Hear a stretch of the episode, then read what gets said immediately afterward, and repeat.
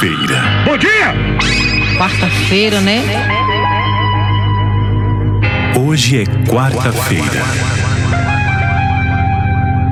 Estamos iniciando a edição de hoje do programa Conversando Água.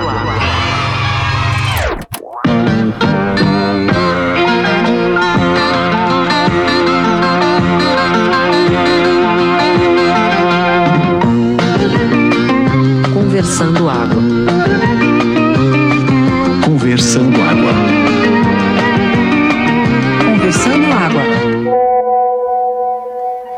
Quarta-feira, 9 de março de 2022, começando Conversando Água número 53. E nessa semana que tivemos o aniversário de Recife Olinda, a gente não tem o que celebrar porque Recife hoje realmente declarou a falência total e completa da mobilidade urbana. Hoje eu passei 10 minutos no portão do prédio com meu carro para conseguir sair para minha rua, de tão engarrafado que o negócio para levar minha filha na escola. A gente habitualmente vai a pé, porque a escola fica a 370 metros, mas hoje especificamente ela me pediu para ir de carro e eu não sei por que concordei. Pois é, pois depois desses 10 minutos, quando eu consegui chegar na rua, eu abro o Waze e o Waze deu 27 minutos de engarrafamento para chegar nessa escola que fica a 300 e poucos metros e mais 20 minutos, 21 minutos de volta. Então seriam 48 minutos para percorrer um, um, um espaço que a pé dá 10 minutos no máximo. Então, minha alternativa foi no lugar que o carro estava mesmo, eu encostei ali na calçada, tranquei o carro, deixei meu carro na rua e fui andando, voltei voltando quando passar, ou voltei voltando não, né? voltei andando também. Quando passar esse engarrafamento dos infernos que a zona norte se encontra atualmente, eu vou lá e pego meu carro de volta. Né? O curioso é que enquanto eu estava indo com a minha filha a pé, a gente passou por um carro desses grandões de luxo e tinha um cachorro lindo com a cabeça do lado de fora que ela disse, papai, parece um, um, leão preto, esse cachorro muito bonito e tal. Pois bem, quando eu estava voltando já de ter deixado minha filha na escola, cruzei com esse mesmo carro e ele havia andado no máximo uns 200 metros dentro do engarrafamento, estava lá parado ao mesmo tempo, buzinando, todos sem paciência a essa hora da manhã, e é isso aí. Recife faz aniversário, mas não sei se a gente tem o que comemorar não, sabe? Porque realmente é uma falência. Agora também eu falo de um bairro aqui onde eu moro que é um hub de gente que vem de carro de várias direções. Meu carro simples, meu carro, meu bairro, ele simplesmente é uma, uma rotatória, é uma grande rotatória para quem vem de bairros nobres e bairros de classe média e todo mundo dentro do seu carro disputando espaço, um espaço que não existe mais. Entendeu? Então vamos rever isso aí. Só para aprender, não devo fazer pequenas distâncias de carro. Dizer, na verdade, não existe nenhum sentido para a pessoa ter carro hoje em dia, a verdade é essa. Vamos em frente. E só corrigindo, eu acho que é 54, gente. 53 é o que vai ao ar hoje, dia 2. Né? Que é o dia que a gente está começando a gravar, esse 54. Eu acho que é conversando água 54. Desculpa aí. Bom dia a todos. É foda, Will. Aí esse trânsito é pau mesmo. Mas é porque essa hora especificamente reúne todo mundo que está saindo aqui da Zona Norte para ir para o centro e ou Zona Sul, né? Aí, aí, velho, a passagem de todo mundo mesmo. Agora, coincidentemente, quando eu passo aí, eu falo, porra, vou me fuder, porque tô pegando o caminho que o Will toda vez reclama e eu não me lasco, velho. É, eu acho que eu tô tendo sorte quando eu passo aí. Bom dia, conversando água. É, essa notícia de Will aí só me faz pesar. É, porque minha esposa e filho hoje foram de carro. Hoje eu não levei ele de bicicleta porque eu tô com uma dorzinha no lombar que tá me lascando aqui. Tô ficando velho. E foram de carro hoje, ó. Mas se bem que saindo daqui de onde eu moro, Casa Amarela, tem um trecho que a gente lá pega sempre um trânsito ali que é perto da escola de, de Chico, que é a mesma escola de Lis. Mas que pena, que pena. Aí, reforço. Vamos lá pra essa bicicletinha aí. Um cheiro para todos vocês, bom dia. Sério, de onde eu e tu mora pra escola, a gente não passa nessa confusão que o Will passa, tá ligado? Aí assim, só se quando ela sair da escola tiver que para ir pro trabalho passar, mas antes não passa não. O engraçado é que toda vez que eu levo ele de bicicleta, quando vai nesse horário de 7h20, que eu tô passando por lá, sempre tem um trânsito muito grande ali naquela rua, que eu não me lembro o nome ali, que passa na frente da Burger King. E já dobrando também para ir para a escola dos meninos ali também, já na no Parnamirim, ali no caminho, naquela rua também que eu não sei o nome, que é da cultura inglesa, perto do Recanto Paraibano. Aí o que que acontece? É, eu fico até tirando onda com o Chico. Eu faço, Chico, olha quanto carro, Chico. Aí a gente não. Aí ele faz, papai, é bom que a gente não pega trânsito. Aí eu faço, não pega trânsito por quê? Aí ele tem até uma musiquinha, ele cantando. A gente faz, ele faz, não pega trânsito por quê? A gente vai de bike, bike, bike, bike, bike. Aí ele vai o caminho todinho cantando isso. Mas é isso aí, né? Como eu falei, eu moro num, numa grande rotatória que recebe carro de todos os lados, vindo de, de avenidas que, enfim, que ligam bairros da Zona Norte, e todo mundo se junta para pegar o, os dois principais acessos, ou dois únicos acessos, para o outro lado da cidade. Quem quiser ir para o centro da cidade, quem quiser ir para a Zona Sul, todo mundo tem que passar aqui. Né? E assim, eu acho também que tem muito culpa das pessoas que pegam carro para fazer trajeto pequeno. Eu acho que tem muita gente que está indo aí para levar filho na escola e fazer alguma besteira que poderia fazer em outro horário, sabe? Eu acho que não é exatamente uma necessidade de pegar o carro nesse momento. Mas é isso aí, é a cultura da gente, né? E estamos fodidos. Isso não vai mudar nunca, eu acho. Queria aproveitar também esse momento aqui no comecinho do programa, que é a parte mais escutada, segundo as estatísticas que eu ando monitorando, para pedir para vocês seguirem nosso Instagram. Eu não tenho nenhum motivo para dar para vocês, assim, nenhuma razão para vocês seguirem o Instagram, mas sigam de qualquer forma, né? A gente não está conseguindo postar nada lá, não sei porquê, mas o Instagram derruba todas as nossas postagens, não é pornografia, não é pedofilia, não é putaria, não tem violência, não tem nada, são só as capas do, dos episódios, mas não sei porque o Instagram não nos deixa publicar as capas do episódio lá. Então a gente está tentando descobrir aí o que é que a gente vai fazer com esse Instagram, mas por enquanto vão seguindo lá que alguma coisa vai acontecer. Eu acho que muda, velho. Agora tem que ser política pública, né? Quando começaram a botar corredor de ônibus e corredor de bicicleta nas ruas aqui, a galera vai ter um inferno, não, não, não sei o que, blá blá. E agora a gente já está acostumado. Tem várias avenidas aqui de Recife, várias ruas principais que já tem o corredor de ônibus, outras que já tem a, a faixa de ciclista. E eu acho que é isso que vai mudando, é isso que vai transformando. Por exemplo, se botar um corredor de ônibus na Avenida Norte, eu pra ir trabalhar no centro e eu pegar um ônibus aqui na Avenida Norte, velho, eu vou chegar lá em, sei lá, 10 minutos. É um sonho, tá ligado? Tem que fazer, pô, mas é foda. É, é a máquina, né? Girando. Eu tô seguindo esse Instagram aí? Tô seguindo ele.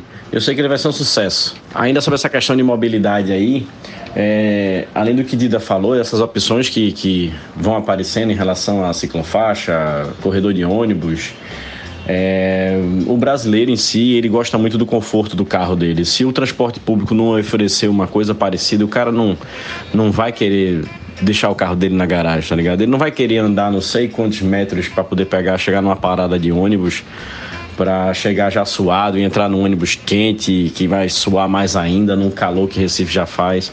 Para o cara sair do conforto do carro dele, a coisa tem que ser muito boa, muito parecida com a sensação que ele vai ter dentro do carro dele ou equivalente pelo menos ao benefício que ele vai ter em estar tá pegando esse transporte público. É uma questão de educação em si mas ainda se tem muito hábito do, do carro mesmo. É, isso ainda vai levar muito tempo para você preferir não tirar o carro da garagem. O problema também é que o transporte público aqui está atrelado à segurança pública, né? Porque eu me lembro que alguns poucos anos atrás, todas as pessoas da empresa que andavam de ônibus, umas cinco pessoas, incluindo um sócio meu, foram assaltadas no período de menos de quatro meses.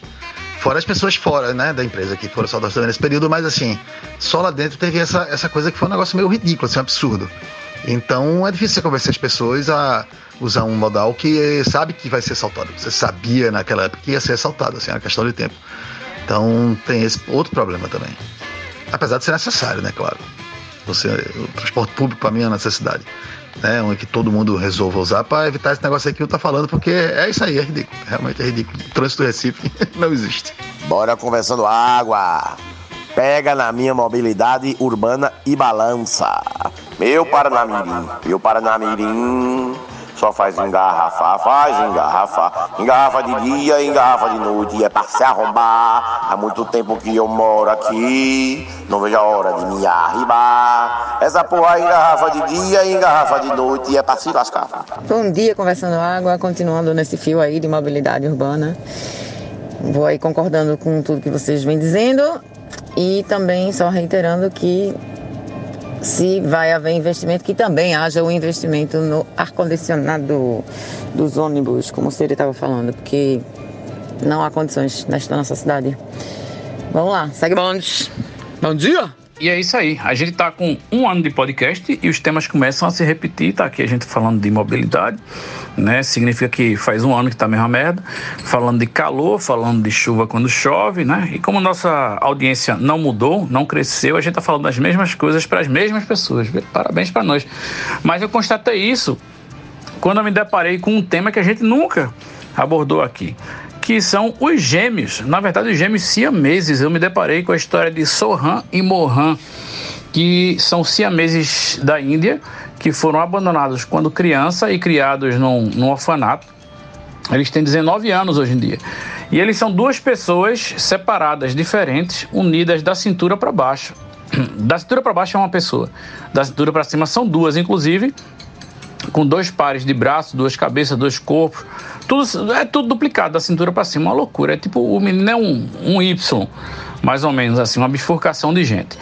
Mas o grande lance dele é que, que na Índia eles despertaram aí uma, uma comoção e uns questionamentos sociais, porque eles eram tratados como uma pessoa só. Né? Eles arrumam um emprego e recebem um salário só, em vez de receber dois. Né? Eu não sei como é que são os relacionamentos românticos deles, se eles têm, se eles não têm, essa coisa toda. Mas a grande vitória deles é, por esses dias foi que eles conseguiram é, dois títulos de eleitor, simplesmente porque uma de esquerda e uma de direita. Assim, tanto no corpo quanto no idealismo político. Veja que loucura. E aí eles tiveram que fazer uma, um esquema de votação é, especial para que eles pudessem votar sem um olhar o voto do outro, já que o voto é secreto. O grande problema é que quando eles iam votar, se, um, se eles fossem juntos, aí o voto deixaria de ser secreto e, por consequência, anulariam o voto deles. Então eles fizeram um negócio tipo um óculos escuro. É muito louca a história. Um óculos escuro, só que um óculos que não dá para ver porra nenhuma, para mandar os caras para a cabine de votação para que cada um votasse. Então entrou o primeiro, depois saiu e aí trocou o óculos e o outro entrou para votar. Veja que como não deve ser a vida de um, um, um gêmeo, né? Tem aquela história daquelas meninas também que que é uma menina de, de um corpo só e duas cabeças, que é muito louco, porque as meninas são adultas, namoram, têm relacionamentos e a pessoa que se relacionar com elas tem que levar a irmã junto, né? Mas esse é pior ainda, porque esses são unidos pela cintura, cara. É bizarro o negócio. Mas parabéns para eles aí que estão conseguindo votar em quem querem sem um influenciar o outro. Will, bicho, eu vi teu áudio todo aí dos siameses, mas a única coisa que me registrou foi que Unidos pela Cintura é o excelente nome para bloco de carnaval, bicho. Se fosse esse ano, o nome do bloco seria Unidos pela Quintura, velho. Porque, porra, não teve carnaval esse ano, mas se tivesse tido, eu não sei se eu teria aguentado, não, velho. Calor do caralho. E sobre o ano de programa e assuntos repetidos, o que a gente tem que ver mesmo é, na verdade, a faixa etária do nosso programa. Porque se for parecida com a nossa, pelo menos parecida, também não tem problema, porque a gente não lembrou o que falou e eles também não vão lembrar que ouviram. Então tá tudo certo. Rapaz, não é só faixa etária, não. Acho que bebida e entorpecente também mexe aí com a memória da pessoa, né? Então eu acho que o carnaval todo ano, mesmo não acontecendo, ele serve como um, um reset, assim, né? Tipo, apertaram o pitoquinho, tiraram o podcast da tomada e botaram de volta. E aí os assuntos retomam e ninguém reclama porque ninguém lembra que a gente já falou das coisas. É isso mesmo, gente, é isso mesmo. Vamos confiar aí na falta de memória do nosso querido ouvinte. É, de repente, eles realmente gostam também de repetir assuntos, porque todo mundo gosta de repetir os assuntos, né? De vez em quando. E, e, bem interessante, Will, a história dos gêmeos aí. Agora, só uma pequena correção, que é um preciosismozinho é, linguístico. Gêmeos siameses, se eu não me engano, são gêmeos idênticos. Os gêmeos, quando eles são colados assim, com um corpo só, a bifurcação aí do, do tórax para cima, eles são conhecidos como gêmeos chifópagos. Chifópagos, se a memória não me traz, eu devia ter pesquisado isso antes de começar esse áudio. Mas bem, eu sou conhecido pela minha responsabilidade. Mas eu acredito que eu estou certo nesse, nesse assunto. Mas é um preciosinho linguístico, bobo, que dá pra passar. E realmente é uma história louca, viu? Porque, porra, imagina a questão da higiene, deve ser um cu só, né? Mas eu vou cagar hoje, tu limpa hoje, tu limpa amanhã. E a gente voltando para um tema recorrente que é a limpeza de furico. Puta que pariu. Tá difícil, viu? A gente mesmo mal lembra que a gente falou um negócio semana passada, rapaz. Pense, e sobre esse negócio do carnaval, eu fiquei imaginando que se tivesse tido verdadeiramente a quantidade de hospitalizações de gente que teria rolado o povo que faz muito tempo que não enfia o pé na jaca do jeito que se enfia no carnaval, insolação, misturado com. Olhe, ia, ia dar, uma, ia dar um, um overload do, do sistema de saúde, mesmo que não por vias da Covid. O Paulinho, que eu me lembre, é, gêmeos siameses e chifópagos é sinônimo, vice? Então, esse assunto de, de, de, como é que eles limpam o rabo aí, porque ele só tem um cu para os dois, realmente veio à minha mente, mas eu não quis explorar não, porque já foi assunto do programa passado. Porém, você tem que lembrar que ele só tem uma piroca, pô. Então já pensou, quando um tá afim de bater uma punheta e o outro não tá, porque eu acho que quem bateu, o outro sente também, entendeu? Eu acho que é um negócio assim, a, a punheta é socializada entre os dois. Né? Mesmo que o cara não queira. É muito louco isso, velho. Dá muita margem aí para reflexões bizarras. Inclusive, Will, parece que se formar uma letra, você tem uma subclassificação aí que chama-se gêmeo alfabético. No caso, como os caras formam Y, né? Então acho que eles são dessa categoria aí. É, parece que é uma coisa genética, bicho. Quando o, o cromossomo é YY, aí nasce feito esses meninos aí. É, parece que de fato os siameses e chifópagos são sinônimos, né? Então serve aí, tanto faz, tanto fez, vamos em frente. E realmente eu fiquei curioso aí na questão sexual dos gêmeos, porque, porra, bateu a tesão em um, o outro não tá. Só tem uma, uma bilula. Situação complicada, viu? A questão é que fica na minha cabeça é quem é que sente o que dos receptores, tá ligado? É, porque, tipo, vai a mesma sensação no sentido de físico para os dois. Um, ok, não tá com vontade de bater uma punheta, digamos assim, mas aí o outro que tá, ganhou no 0 1, sei lá, pedra, papel, tesoura, aí bate a tal punheta. Ele vai sentir o mesmo prazer, tá ligado? A vontade, a parte, é da cintura para baixo, ok. Eles dividem intestino, não sei o que, tererê, tererê. A vontade de, de né, cagar, mijar, não sei o que, tererê. Vai ser sempre do, é, percebida igualmente. É muito doido isso, velho. É isso mesmo, Cecília. Tudo que acontece da cintura para baixo, os dois percebem. Né? Fome não, porque parece que. É de- enfim, não sei. Tem alguns órgãos que eles dividem, outros não. Mas cintura para baixo, tipo, sei lá, se um tá afim de peidar, o outro quer segurar o peido, é uma briga. Sabe? É um problema aí, porque fica essa competição aí de quem é que se concentra mais e quem é que tem mais, mais como é, estímulo elétrico para mandar para segurar ou soltar o pum. É um, um drama de vida da porra isso aí. E vou mais além, coloquei no Google agora somente é, gêmeas siamesas e descobri que isso é um gênero de filme pornô, dado o número de gêmeas siamesas que ganham a vida dessa forma. Não é piada, tá no Google, não me atrevi a clicar em nenhum link, mas existe. Mas a pergunta que a gente tem que se fazer nesse momento é: qual é a categoria que não é categoria de filme pornô, né? Rapaz, é mesmo, já deve ter inclusive filme da categoria Rússia versus Ucrânia, né? Assim, se bem que já devia existir antes da guerra. Mas algum russo comendo alguma ucraniana ou vice-versa, né? Mas é isso. Inclusive, eu lembrei aqui que tem um, um monte de empresa agora que está pulando fora da, da Rússia, sancionando a Rússia, né? Eu vi que Netflix não funciona mais lá, eu acho que que a Disney não funciona mais lá também. Tem um monte de coisa que, que parou de funcionar, né? Eu tava vendo que não vai vender mais lá. Eu acho que a Apple fechou as lojas e tirou os funcionários de lá, quer dizer, demitiu, não sei como é que foi. Mas a galera tá cortando em geral aí a história pro lado da Rússia. Ah, McDonald's e Spotify também pularam fora. Inclusive, eu acho que o Spotify deu um pau ontem. Deve ter sido algum funcionário que desligou aí o Spotify do Brasil, por engano, querendo desligar o da Rússia, porque o meu deslogou e não entrava nem a pau. E aí olhei no Google e tava realmente o Spotify tava down em vários países, mas é, eu, eu tive que tirar o aplicativo do celular e instalar de novo. Pois é, né, bicho? Coca-Cola, CNN, McDonald's, é, Netflix, né, saindo da Rússia. A galera já tá dizendo aí que o russo já é a galera mais bem formada e saudável do planeta, velho. E essa guerra é só mais um motivo para eu poder dizer que eu não gosto do Legião Urbana. Discorra. Sobre o quê? Caralho, quando eu vi teu áudio de um segundo, eu pensei que tu ia dizer apenas corra. Mas não, porra, eu quero saber qual é a relação da guerra com a Legião Urbana. Me escapou. É alguma coisa que estão falando por aí? É que o cantor é Renato Russo. Caralho, eu já fui melhor nisso, viu, velho? Supimpa! Rapaz, eu, eu fiquei curioso sobre os irmãos siameses aí em relação a, a algumas situações. Fora essa questão sexual em si, digamos, um é hétero e o outro é gay, sei lá. Pode ser que aí tenha um conflito aí de um gostar de se masturbar e talvez o outro não, então o outro prefere se masturbar pelo furico e o outro não. É, um é eleitor de Bolsonaro, outro é eleitor de Lula. E aí vê que pau da porra, o dia todo tu discutindo, tu vivendo com o Bolsonaro grudado em tu. Já pensasse? Que merda. É foda. O resto desse negócio de fome, soltar um peidinho, aí é besteira. Problema é essas situações sexuais aí. Cara, meu irmão, hoje eu vou dar o furico e eu vou botar pra lascar o. Não! Eu queria aproveitar aqui para mandar um, um, um parabéns para o nosso amigo William Paiva, porque hoje é o Dia Internacional do DJ. Ah, Pelo menos nesse podcast eu só sei dele como DJ. Não sei se mais alguém é, mas se caso alguém fosse, sinta parabenizado também. Hoje é o Dia Internacional do DJ, dia 9 de março. Sabia disso? Poxa, Cereja, muito obrigado pela parte que me toca. Estou emocionado. E queria mandar parabéns para a população inteira do, do Recife, porque Recife é uma cidade em que todo mundo é DJ. Não sei se acontece em outras cidades também.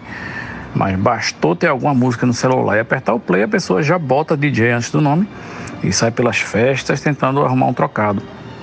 Dizem até que em Recife tem mais DJ do que público, né? E é um, isso é um fato. Muitas festas você vê muito DJ lá esperando para tocar, muito DJ dando pitaco e pouca gente dançando. Mas é essa nossa realidade aí. Não, é isso mesmo, exatamente. E vai muito além disso o problema, porque quando eu fazia as festas lá em casa, né, o som ficava ligado lá com um enorme playlist, né? Porque centenas de milhares de MP3 tendo no computador mesmo antes de Spotify essas coisas. E eu botava um programinha legal para todo mundo ser fácil de usar ficava à disposição. E aí, meu velho, você não tem ideia de o que era a gestão política daquela porra daquela música. De, sei lá, meia, meia hora chegava alguém pra mim falar assim no canto do ouvido: Ó, oh, Fred, a música tá uma merda aí, a galera tá dizendo que vai embora se não ficar uma música boa, viu? Aí você ia lá e trocava o DJ do momento, né? Pedia pra sair, entrava outro, velho, tava meia hora, chegava outro grupo, alguém mandava um dignatário pra falar comigo, Fred, ó, oh, velho, com essa música aí não tá rolando, não, meu irmão. A galera tá, tá querendo ir embora porque tá uma merda. E aí era foda, velho, porque era, tinha, tinha hora de sair da tapa lá pra ver quem botava a música da porra da festa. E é o inferno. É, é ninguém tá de parabéns. De porra de parabéns nenhum pra DJ. Só para o William. William, parabéns, William. Fred, o nome disso é democracia e a gente vê que está dando muito errado ultimamente pelo mundo. Então não poderia ser diferente com a escolha musical de uma festa, né? Porque a gente consegue traçar exatamente um paralelo com o que aconteceu em 2018. Uma parte da população resolveu escolher e outra parte da população resolveu se abster. Né? ambas partes são culpadas, mas se todo mundo escolhesse o que está afim, não deixasse para os outros escolherem, né? talvez o resultado fosse diferente, tanto nas eleições quanto na sua festa ou em qualquer festa. É por isso que existe o DJ lá, você vê o nome do cara. Se você não gostar do que ele faz, não vá. Certo? E se você gostar, vá, mas não fique dando pitaco, não. Agora, se você não está nem aí, vai para a festa sem saber quem é o DJ, não tem direito de reclamar da música. Igual as pessoas que votaram nulo não têm direito de reclamar das merdas do governo. É exatamente esse o paralelo aí. Rapaz, é isso mesmo, né, velho? Democracia, né, porra? Que ideia errada do caralho, né, velho? É o tipo da coisa que funciona no papel, assim, sabe como é? Eu fiquei imaginando democracia, os historiadores, a galera da política, né? Funciona como esses experimentos físicos, sabe como é? Tipo, a democracia funciona, democracia funciona. Se você contabilizar uma população esférica no vácuo, tá ligado? Aí realmente funciona. Agora, no momento que você aplica democracia para humanos, puta merda, como vai dar certo? Quem foi idiota que decidiu que a maioria tem capacidade de decidir alguma coisa, hein, velho? Caralho, meu irmão, a democracia é uma das ideias mais estúpidas que já surgiram na história da humanidade, velho. E a gente tá vendo isso aí, né, acontecer. E a gente vai pagar por isso, velho. A, a internet, diga-se de passagem, o grande mal da internet, o grande mal das redes sociais é, é simplesmente permitir a democracia de uma forma extrema, né? Então é isso, velho. Parabéns para todos nós. A pessoa chega, escuta esse áudio de Fred e vê que o podcast continua no seu curso de sempre, né? Tá tudo no lugar certo. O Fred está indignado com a democracia é, e, e, é isso. Vamos seguindo. Esse ano nos, nós vamos nos indignar muito com, com a democracia, aparentemente, viu, Fred? Força aí, amigo. Tá, para variar, eu acho que esse ano a gente não vai se indignar com a democracia. Eu acho que esse ano a gente vai se indignar com a tomada do poder, com a revolução bélica, com as armas e com o jogo político.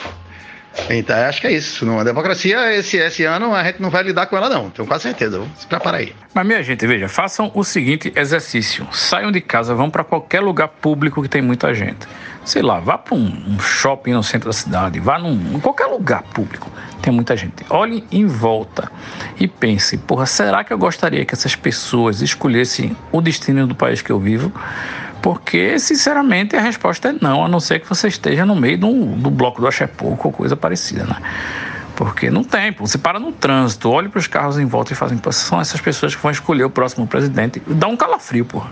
Eu quero dizer que depois dos últimos áudios de vocês, eu tenho acabado de almoçar e botei sorvete de napolitano naquela combinação de creme, chocolate e morango no pote de unicórnio de Estela rosa cheio de estrelinhas e vou comer aqui com café expresso para não me estressar mais com nada. E daqui pro fim do ano eu devo explodir se eu for fazer isso toda vez que eu me estressar. Beijos. A gente traz verdade, Meira. Sinto muito. Por isso que o podcast é explícito. Não é porque a gente fala sobre drogas, sexo e outras perversões, não. É porque a gente fala a verdade. E, ah, meu Deus, de falar a verdade. Sabe como é? Você vê aí o que tá acontecendo com a galera que fala a verdade, velho. É, não, nunca é bom, nunca é bom. Vamos procurar mentir mais. Essa é a dica de hoje. Não, já é hoje, já é dica não, né? Pois lembre que eu já falei em outro podcast aqui, logo no começo, que esse sorvete branco não é creme, tá? Ele é somente uma massa que serve para separar o sorvete de morango do sorvete de chocolate, que não devem ser misturados em lugar nenhum, muito menos na sua boca ou na sua barriga. Velho, se é sorvete ou não é, a massa branca é gostosa, tá geladinha e no calor de Recife tá valendo qualquer coisa, velho. Agora vamos descontrair um pouco, que é hora do almoço. Eu estava num grupo de pessoas doidonas, de pessoas de publicidade, pessoas de jornalismo. E aí eles foram passar o carnaval, assim como nós, numa praia paradisíaca. Alugaram uma casa e foram para lá. E fizeram uma feira coletiva. Né, itens alimentícios para todos. E aí alguém comprou três caixas de sorvete napolitano, né, que é o morango, o branco e o chocolate.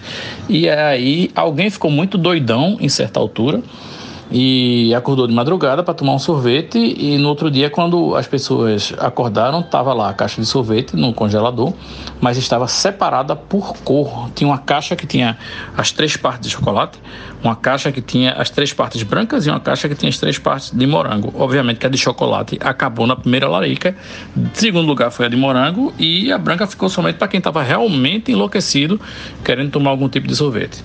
Porque é isso que eu falei né? O branco fica ali no meio para separar mas a pessoa acaba tomando para não desperdiçar. Mas só é tolerável se você tomar junto com chocolate e, e, e morango. Sozinho ninguém aguenta. Sobre DJ, eu só fui DJ das festinhas lá do meu prédio porque a maioria dos LPs eram meus, então eu descia e era eu que mandava naquela porra. Sobre sorvete napolitano, eu concordo pra caralho com o Will.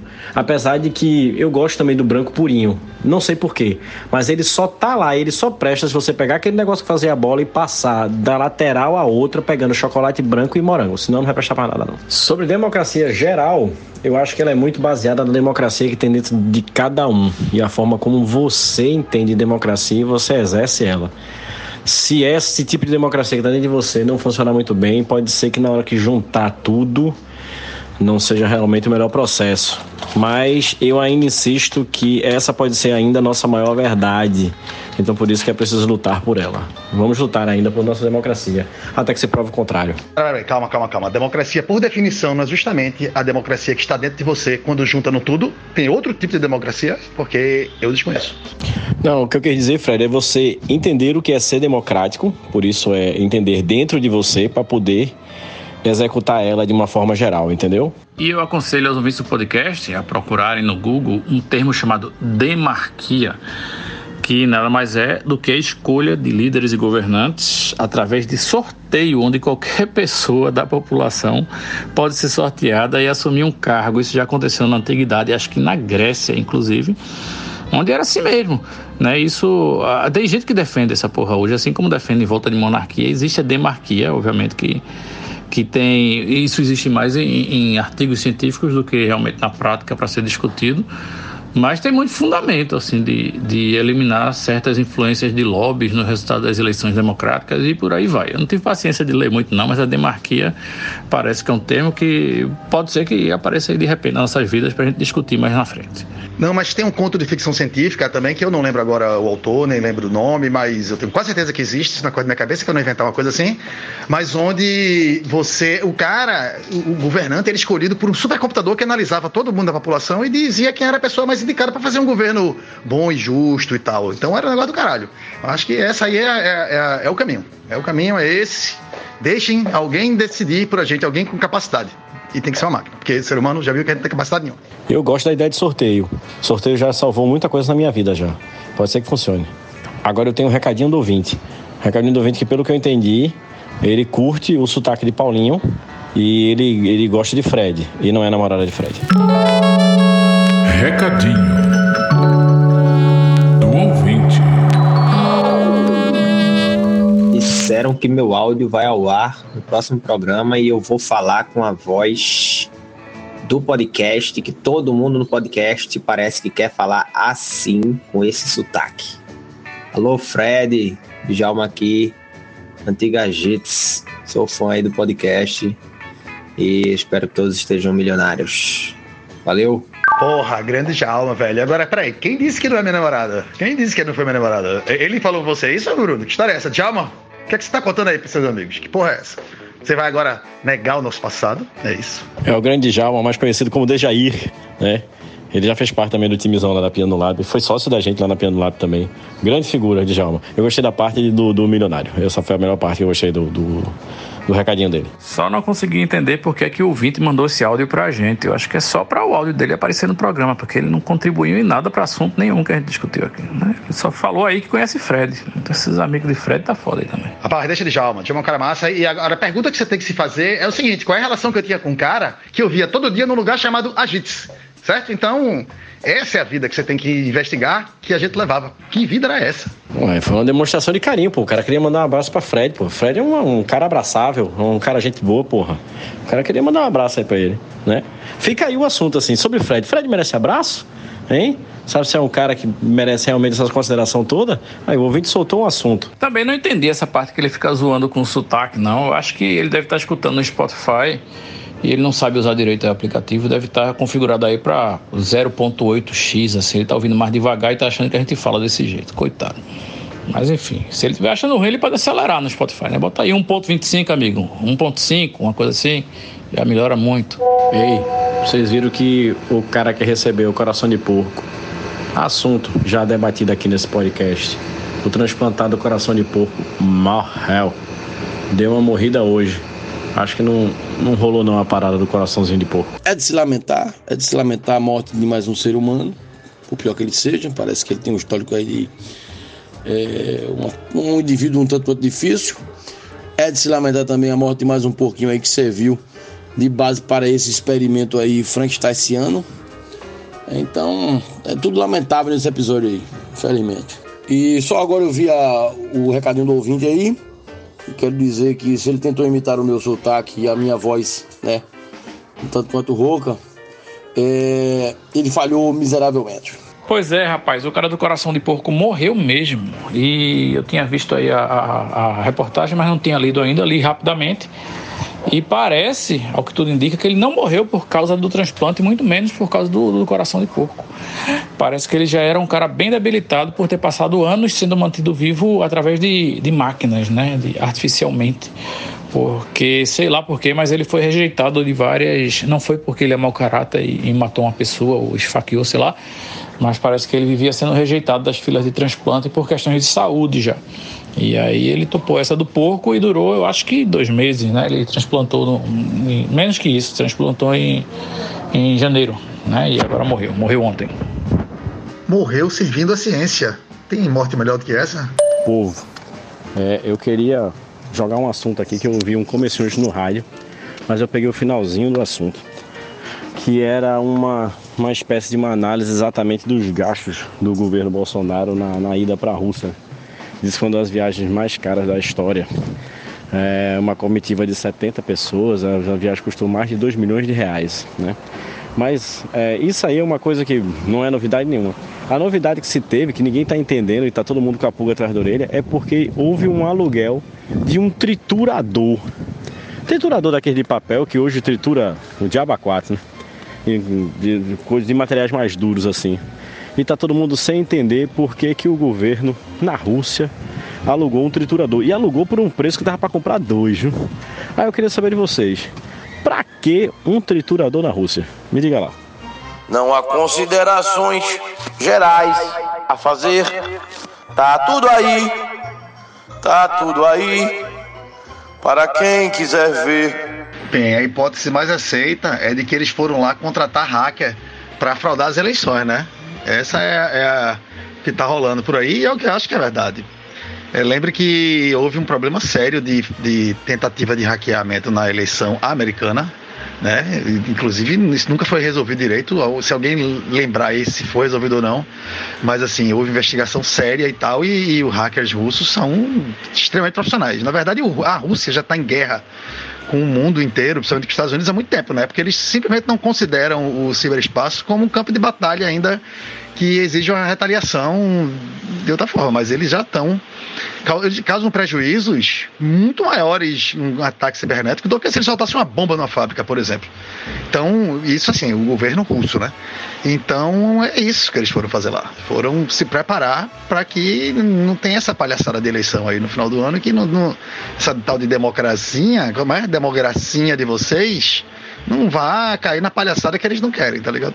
Não, sem dúvida, Fred. Isso aí é, era notório já. O cara vai conversar com outro que consegue mexer na eleição de um outro país, na dele nem se fala. O cara tá afim mais dessa tecnologia. Mas o que me impressionou foram números realmente desses gastos assim descarados. Claro que você que levar um, um presidente de um país para o outro realmente é requer é, uma série de, de situações de atos que isso tem custo. Mas estava falando exatamente sobre algumas diárias, diárias do pessoal que vai lá, do, do pessoal do departamento, sei lá, internacional e tal. É, Carluxo, que em vez de estar lá no Rio de Janeiro como vereador, está viajando. Teve um, teve um deles que foi é, é, a diária, o somatório de diária de três dias deu 13 mil reais, velho. 13 mil reais de diária, somando três dias. É foda. Eu só me lembrei, eu acho que o Will e Cecília vai lembrar disso, quando a gente viajava com máquinas na pista, tinha vezes que a gente fazia show em Fortaleza e o contratante pagava essas situações de alimentação e tal, ele pagava com diárias, né? E eu me lembro que na época a diária era 25 reais. Aí a gente dava um puxa da lá, puxa pra cá, pra diária dar toda certinha e bonitinha, né? E isso a gente ficava lá, digamos, três dias, que dava o quê? 75 reais, né?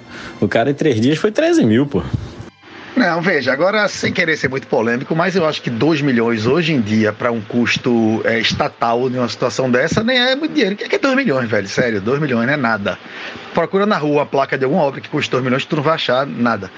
Então, esse valor, assim, a gente pode pensar em sentido assim, para que levar 70 pessoas, tá ligado? Então tem outras análises a se fazerem, mas o custo nominal, eu nem acho que foi caro, não, porque é pra Rússia e tal. E aí, velho, é, se tu visse o preço do, de uma diária do hotel onde eles ficaram, é um absurdo, entendeu? Eu nem, eu nem lembro quando é que foi, mas assim, eu vi que eu sei que eu vi, eu digo, é o quê, menino? Eu tive que ler duas vezes. Então, o custo em si nominal, eu não achei que foi. Ah, é caro, é ridículo, mas assim, é dentro do, do, dos custos de uma comitiva de uma corte de um, de um país que sai para outro país, tá ligado? Tem questão de segurança aí, uma caralhada de coisa. E também de esbanjação mesmo. E aí tem outras, outras análises a ser feitas. Mas o custo nominal por de 2 milhões assim, eu não achei caro e por si não. Quer dizer, é caro. Mas o que é 2 milhões hoje em dia, pô? 2 milhões, se for pagar 2 milhões de propina para um cara grandão desse, esse cara vai rir na tua cara, pô. Mas é essa a questão. É o que pode ser evitado quando se gastar 2 mil, 2 milhões, entendeu? Se é 70 pessoas que precisam ir, se é um triturador que precisa ser alugado, entendeu? É esse tipo de coisa que realmente, para mim, é o descaramento tá aí, sabe? Mas enfim, polêmicas. Eu tô com o Fred, velho. Eu nem achei cara é, a viagem, porque eu acho que uma viagem de uma comitiva presidencial para a Rússia certamente deve ser bastante cara. Um, né, porque tá na Europa, enfim, vai ser realmente caríssimo, mas quem é que confia, porra, em Putin? Bolsonaro deve ter ido com o cu na mão, 70 pessoas eu tô achando pouco. Não que devesse incluir o filho dele e tal, mas deve gente de inteligência, de segurança, de da porra toda. E o triturador é porque não deve sair papel nenhum, escrito caralho nenhum de lá, né? Então, assim, eles devem triturar e de repente até devem tocar fogo também. Vê se não tinha maçarico, é, álcool, foifo, essas coisas na, na lista das compras. É, é foda o que o governo faz sim com o dinheiro da gente, mas para uma comitiva dessa, ainda mais para a Rússia, velho, eu acho que é por aí mesmo. Não tô achando muito caro não. Porque num esquema de segurança desse, não só às vezes se fecha andares de hotéis, como pode se fechar o hotel, né? Então só numa tromba dessa, tipo, já vai quanto aí? Muitos, né? Milhares de reais. Obviamente que o presidente não vai ficar no hotel mediano para economizar dinheiro da gente. Então acontece esse tipo de merda. Eu não acompanhei não a conversa de vocês aí, mas vocês estão falando de quanto especificamente? É o quê? Um milhão de reais, é isso? Porque, porra, hoje em dia um milhão de reais é um fim de semana para um casal ali na pousada do Alto, em Maragogi. Bom dia, Conversando Água. Eu queria dar bom dia para você que começou o dia como eu, com um cavalo na frente do seu prédio. Você não começou com um cavalo na frente do seu prédio? Pronto, no meu tem um cavalo. Está praticamente parado, quase que na frente da garagem. Mas ele virou um boneco mesmo, assim. Ele está estatalado de medo. Está parado lá. Bem magrinho. Eu até avisei pro cara da 71. Se vocês souberem aí o número do, do cara que liga para pegar os bichinhos na rua, tem um cavalo parado na frente do meu prédio. O danado não foi isso não. O danado foi explicar o caminho todo da escola para Chico que eu não posso pegar o cavalo para criar ele e botar ele dentro de casa. E um outro assunto que eu queria colocar aqui agora também nessa manhã é se se um dia haverá a possibilidade de construir carros sem buzina. Porque eu não consigo entender por que, que motorista gosta tanto de buzina. É a porra do sinal abrir, o cara começa a buzinar. Velho, tem umas coisas que é impressionante. E uma coisa que eu achei muito interessante hoje de manhã também. Parece que os carros maiores estão vindo com buzinas cada vez mais histéricas, né?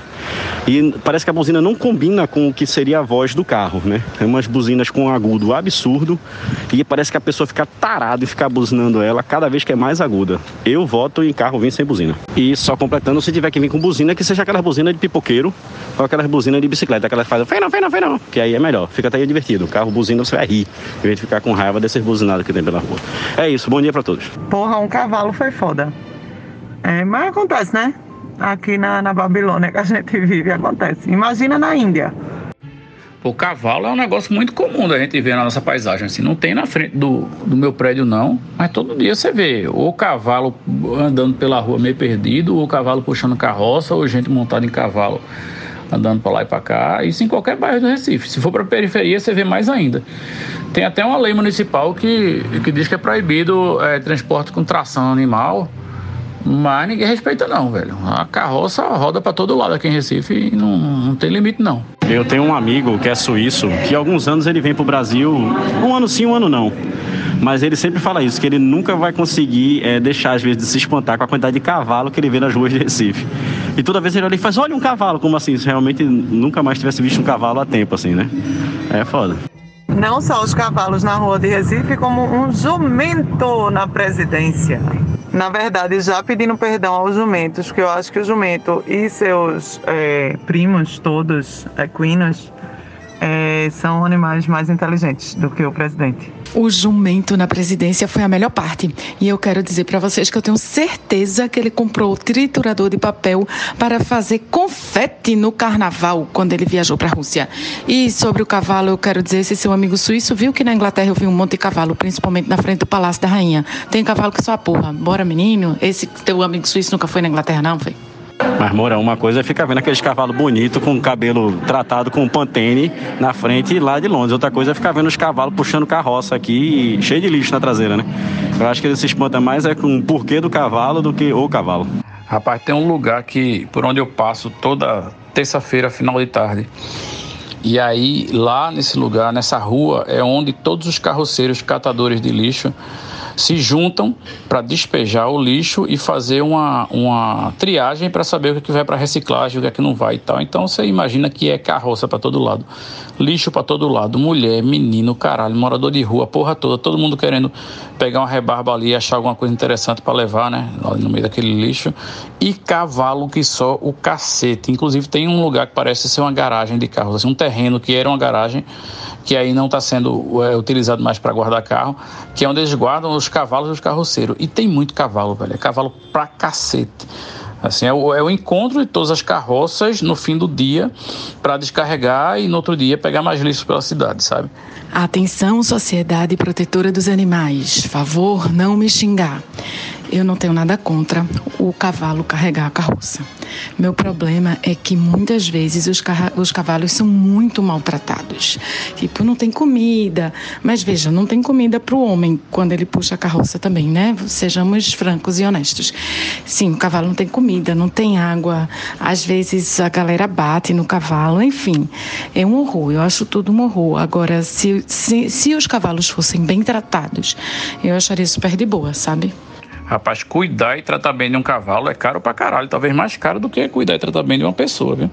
Então acho que esses cavalos aí estão lá só para se fuder mesmo e são meio descartáveis. Assim, quando fica doente, eles abandonam o cavalo em algum lugar e arrumam outro. Deve ser esse o, o modelo de negócio aí do carroceiro, viu? E, e, eu acho que é por isso que tem essa lei municipal, que é para coibir o uso de cavalo nessa função, já que o cavalo se fode tanto quando tá puxando carroça. Eu acho que quando o cavalo chega na determinada idade aí, ou, ou situação física, Aí ele vira aquele famoso churrasquinho de cavalo, né? Que a gente já conhece tanto. Limoeiro, inclusive, minha terra é especialista aí na, no abate e no consumo de carne e equina. Com relação ao, à buzina nervosa aqui dos motoristas da nossa Babilônia estuária, é, certa feita eu vi no, na traseira de um táxi um seguinte adesivo assim, bem grande, em letras garrafais. É, quando o sinal abrir, buzine furiosamente sou cego. Só para relatar, as pessoas estavam preocupadas com o cavalo aqui na frente do meu prédio. O porteiro relatou agora quando eu voltei que apareceu o dono e levou. O dono parece, de acordo com, com o porteiro, o dono é um, um fruteiro que, que trabalha aqui perto nas redondezas, que tinha perdido seu cavalo e agora encontrou. Oi, pessoal, tudo bem com vocês hoje? Olha, vamos trazer mais um assunto aqui que nunca foi debatido nesse grupo. Ontem tivemos os gêmeos chipópagos siameses da Índia, que gerou uma discussão muito ilustrativa é, para os nossos ouvintes. E agora eu queria trazer outro assunto, porque ontem também compartilharam um link aqui no grupo do podcast é, de uma consulta no Senado Federal para o banimento da prática de constelação familiar nas instituições públicas brasileiras. E, e, e constelação familiar é um negócio que a gente nunca abordou aqui. Né? Então acho que a gente tem que falar sobre esse assunto porque a gente, vez por outra aqui, está fazendo esse serviço para a sociedade que é de escancarar e combater e esculhambar o charlatanismo descarado. Né? A gente aqui, vocês sabem, já esculhambou com homeopatia, com signo, horóscopo, astrologia, essas coisas. E por que não falarmos agora da constelação familiar, né? Eu acho que inclusive deve ter muita gente ainda que não sabe o que é constelação familiar, não tem nada a ver com espaço, não tem nada a ver com estrelas e praticamente não tem nada a ver com família no sentido real da palavra também, não é isso?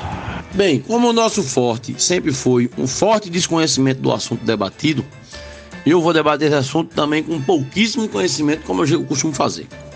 Né? Eu acredito que a constelação familiar, na sua essência, né, é como se fosse um teatrinho, é um psicodrama que busca é, resolver alguns conflitos familiares. Eu acredito que não funciona, mas eu também não tenho nenhuma certeza disso. Pode ser que funcione? Pode. É improvável que funcione? É improvável que funcione sim. Mas se a pessoa que é submetida a ela sai com sentimento de problema resolvido ou não não, não só esse sentimento de problema resolvido, mas um sentimento de um certo alívio, mesmo que ainda permaneça esse trauma familiar assim, dentro do seu coraçãozinho, eu acho que é válido, né, velho? Eu continuo com uma postura antiproibicionista. Eu posso falar mal, mas eu não vou proibir ninguém de fazê-lo. Eu não entendo não sobre esse assunto não.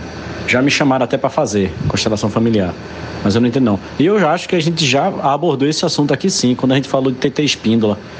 Porque, de acordo com o TT Espínola, meu amor, nosso amor estava escrito nas estrelas, estava assim. Isso não é constelação, não? Tem essa, é, tem essa constelação que o Cerejo falou aí também, viu? O Cerejo pode não estar completamente equivocado, apesar de parecer. É, mas eu acho que não tem nada a ver com essa constelação, não. Que também é outra coisa enigmática para mim. Porque a constelação, como é que a pessoa olha assim para uma lista, um, um, uma, sei lá, uma figura formada pelas estrelas e vê uma coisa metade de cavalo, metade humano atirando uma flecha?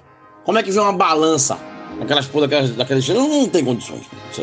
Mas a constelação familiar cerejo é como se fosse um teatrinho, um psicodrama que eles fazem para abordar assuntos é, traumas familiares, geralmente. É você faz um. como se você bota uma figura lá, como se fosse seu pai, você vai e descarrega as emoções reprimidas que você tem, ou algum abuso que você sofreu.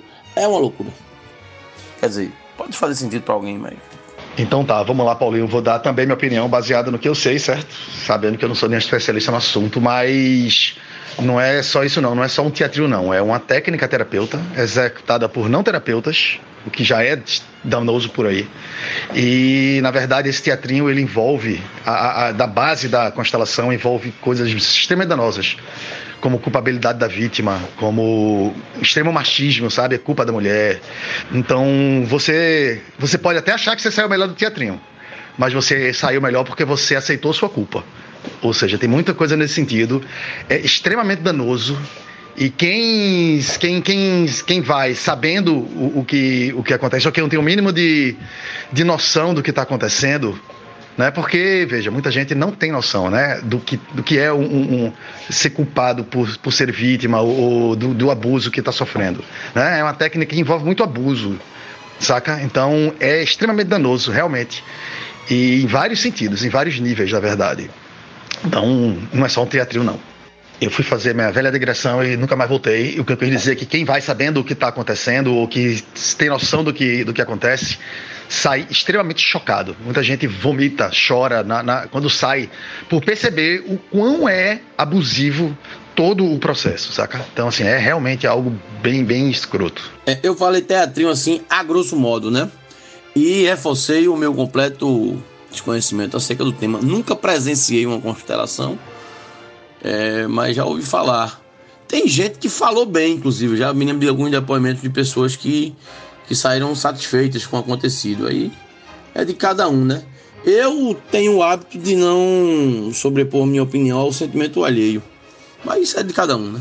Pode usar drogas nesse processo de constelação estelar familiar? Se puder usar droga, eu já, já quero pegar uma senha. Olha, ser bem resumido, tá? Eu já vi um caso de uma criança que tinha os dentes fracos, né? Carência de cálcio, basicamente, mas foi fazer terapia familiar para descobrir a origem disso e a terapeuta disse que é porque o pai tinha colocado nele o nome de um antepassado que tinha sido refugiado do judeu, no período do, do, regime nazista, entendeu? E aí esse o, o ato de colocar esse nome na criança causou esse essa carência de cálcio aí, né? Uma penalidade aí, uma coisa que tá trazendo dos antepassados, sei lá como é que é. Louco pra caralho o negócio. Aí é droga, aí a turma tá usando droga pra se fuder, viu? Porque, pelo amor de Deus, o nome do antepassado causou uma fraqueza de cálcio nos dentes. Qual, meu Deus, que relação é essa? Rapaz, tem passada de pano para abuso infantil. Sabe como é? Tipo, se a criança está sendo abusada, é porque a mãe não tá dando atenção necessária ao pai. Então tem que ver isso como família, resolver isso como família, porque é tudo família. Se o pai tá, tá violentando a, a filha, isso é um problema de família. Então a mãe, qual é a culpa da mãe nisso? Então, eu não vou citar mais coisas não, mas é, é, isso aí é, uma, é um caso comum normal. O que é muito massa de fazer um podcast num grupo de WhatsApp é que você fica vendo aqui fulano está gravando um áudio. E isso já está durando muitos minutos e a Diana que está gravando esse áudio tão demorado e é a opinião que eu mais espero aí nesse assunto de constelação familiar é a dela. Né? Será muito bem-vinda, estou aguardando ansiosamente aqui. Tu falou fulano, eu já ia entregar que era fulana. E eu já estou aqui com o dedo de apagar já apostos, porque já, meus, meus áudios estão todos selecionados para eu só mandar apagar depois do dela. Então, pessoal, vamos lá. Já estou sentindo que esse áudio vai ser gigantesco. Vou tentar me controlar um pouco, mas segue. É o seguinte: uma coisa é a prática da constelação familiar, ela não necessariamente é abusiva. Começa daí. Mas sim, muitas vezes ela é abusiva e muitas vezes o pior de tudo é que ela utiliza recursos que não são necessariamente é, da terapia como ela foi preconizada por Freud ou por psicólogos depois de Freud. Freud defendia a terapia psicanalítica, né? Ele fundou a psicanálise. Mas existem outras terapias, que são terapias praticadas por psicólogos não psicanalistas, que são igualmente válidas para cada, cada pessoa. Tem um tipo de terapia, ou cada momento vivido, cada situação, cada circunstância, a pessoa pode recorrer a um tipo de terapia.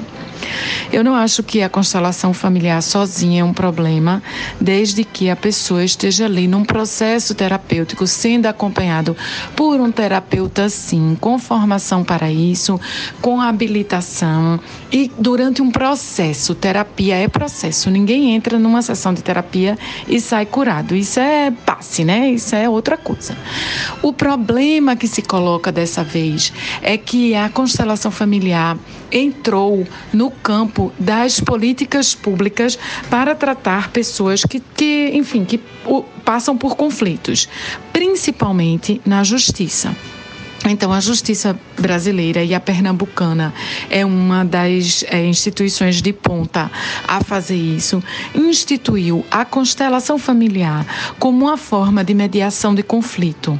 E isso é muito danoso, é muito problemático, porque numa única sessão, ou duas, três que seja, de mediação de conflito, você não vai conseguir resolver conflitos graves através de uma prática que deveria ser terapêutica mas duas, três sessões, não vai servir exatamente como uma prática terapêutica. Então, nesse ponto, a constelação familiar está completamente equivocada de entrar nessa seara. E aí eu vou dar um exemplo, que é o exemplo mais conhecido, de uma menina, não foi aqui em Pernambuco, mas de uma menina que foi para uma. Ela estava processando um cara, acusou o cara de estupro. Ela estava processando o cara E aí ela foi para uma sessão de constelação familiar para que o conflito fosse mediado e a pessoa que estava mediando a, a, a sessão disse para ela que ela tinha sido estuprada porque na encarnação passada ela tinha feito não sei que lá, não sei que lá, não sei que lá, e agora o cara estava se vingando dela. Oi? Ela estava sendo culpada pelo próprio estupro. E esse foi um caso extremo, um caso gravíssimo, não é o único, mas foi um caso extremo, um caso gravíssimo de absoluto equívoco na aplicação de uma prática que não é terapêutica, não funciona como terapêutica dentro da justiça. E essa menina saiu e se suicidou. Ao sair da sessão, ela já estava envergonhada, humilhada, estuprada. E ela ainda teve que ouvir que ela era culpada, então ela se suicidou. Então, o que eu estou querendo dizer é que a, o psicodrama sozinho também não é constelação familiar, tá? Existe uma área da psicologia que que trabalha exatamente. O psicodrama ele é usado em diversas práticas terapêuticas, inclusive na constelação familiar. E tem gente que trabalha mais assim focadamente no psicodrama. O psicodrama sozinho ele não é o problema e o psicodrama sozinho não é constelação familiar. Constelação familiar inclui outras coisas. E entre essas outras coisas, às vezes a galera extrapola e vai para uma coisa meio mediúnica, meio passe, sei lá o que, espírita, com todo respeito aos centros centros espíritas. Mas eu também não acho que num centro, num centro espírita uma mulher vai entrar destruída e vai ser acusada de ser culpada pelo seu próprio estupro. Não é assim que as coisas acontecem. Então, assim, colocando algumas vírgulas na questão, eu sou proibicionista nesse aspecto da constelação familiar ser utilizada como recurso para mediação de conflitos dentro da justiça brasileira em qualquer instância. Eu ia começar a falar agora, mas aí eu vi o de Diana. Sim, então, não. Psicodrama, é, é, beleza, a gente sabe que existe essa, é o que eu falei, a técnica terapêutica que já é, que existe, né? Agora me diz aí, a constelação familiar, do jeito que ela é, a forma, a constelação familiar em si como objeto, ela tem coisa legal ou, ou ela é a forma, a aplicação errada por si só do psicodrama? Né, ela em si é errada por conta de todas essas coisas. E o correto seria fazer um psicodrama da forma né, regular, regulamentar, digamos assim, só pra gente entender os termos e saber o que tá falando, tá ligado? De forma mais ampla. É, no meu ponto de vista, eu já acho que parte errado em não ser um psicólogo, na maioria das vezes, que está executando esse tipo de procedimento. E isso é uma coisa que já me preocupa. É, respondendo de trás para frente, Sere, aqui em Pernambuco é um psicólogo, sim, é uma psicóloga, inclusive bastante renomada é, por essa prática. Ela tem várias especializações, especializações inclusive fora, no, fora do Brasil. E de toda forma, eu continuo sendo contra, porque é isso, porque eu acho que terapia é processo. Ninguém entra numa sessão, não é mágica, né? Você entra de um lado, aí, ah, eu, eu fiz isso porque minha mãe é, foi ruim comigo e agora eu virei um bandido e não sei o que, e sai do outro lado. Não é simplista assim. É, isso falando da, da aplicação na justiça. Em relação à terapia, que foi a pergunta de Fred, eu não conheço profundamente a terapia da constelação familiar, mas eu sei que ela mexe com questões a, a que eu conheço com questões da sua vida presente, não vai para o seu passado, para a sua reencarnação, para a sua outra vida, e trata de questões, tenta ir buscar na sua infância mais remota os motivos dos seus traumas. Eu não gosto disso, tá? Eu, assim, eu, eu estudo Freud, eu estudo Lacan, Freud reviu um pouco dessa questão que ele, que ele falava é, no, no, primeiro Freud, ele falava muito dessa infância mais remota, depois ele disse, olha, não é só a infância, é a vida toda que a pessoa leva, são várias coisas, a infância tem um peso grande, mas não necessariamente um, um drama que você passe hoje é porque você foi abusado no passado. No começo, Freud achava que todos os, os dramas, as dificuldades, é, principalmente quando ele avaliava as histéricas, eram resultado de uma vida sexual é, frustrada no presente com base em um abuso que a pessoa tinha sofrido no passado. Logo no comecinho ele já revê essa teoria, ele faz não, não, não, tá tudo errado, eu tô errando tudo aqui. E ele já revê essa teoria. Então, eu esse negócio de forçar demais o, o, a infância, a primeira infância, achando que ela vai resolver tudo da sua vida no presente, para mim não funciona. Eu não tô dizendo que não tem trauma que você carrega da infância ou não necessariamente trauma, que é questões que você carregam desde a infância. O que eu estou dizendo é que eu não gosto dessa coisa da constelação familiar, de escavucar demais a infância como se tivesse tudo ali. Eu não acho que é tão simples. Então, simples não é a palavra exata, né? Porque não tem nada de simples na infância, que é um negócio muito complexo. Eu usei a palavra simples assim, mas eh, está errada. Isso foi Diana Moura debulhando todo o seu conhecimento na cabecinha dos pobres mortais tal qualmente um agricultor que planta um milhozinho e espera a chuva de março para ver brotar aquele pé maravilhoso e frondoso de milho e surgirem aquelas espigas grossas e incisivas. Ai, essa acho que isso é um trauma infantil mesmo. Pois é, eu, eu tenho uma situação nesse sentido, Moura, de desconfiômetro. É, eu, eu faço, fiz terapia boa parte da minha vida adulta.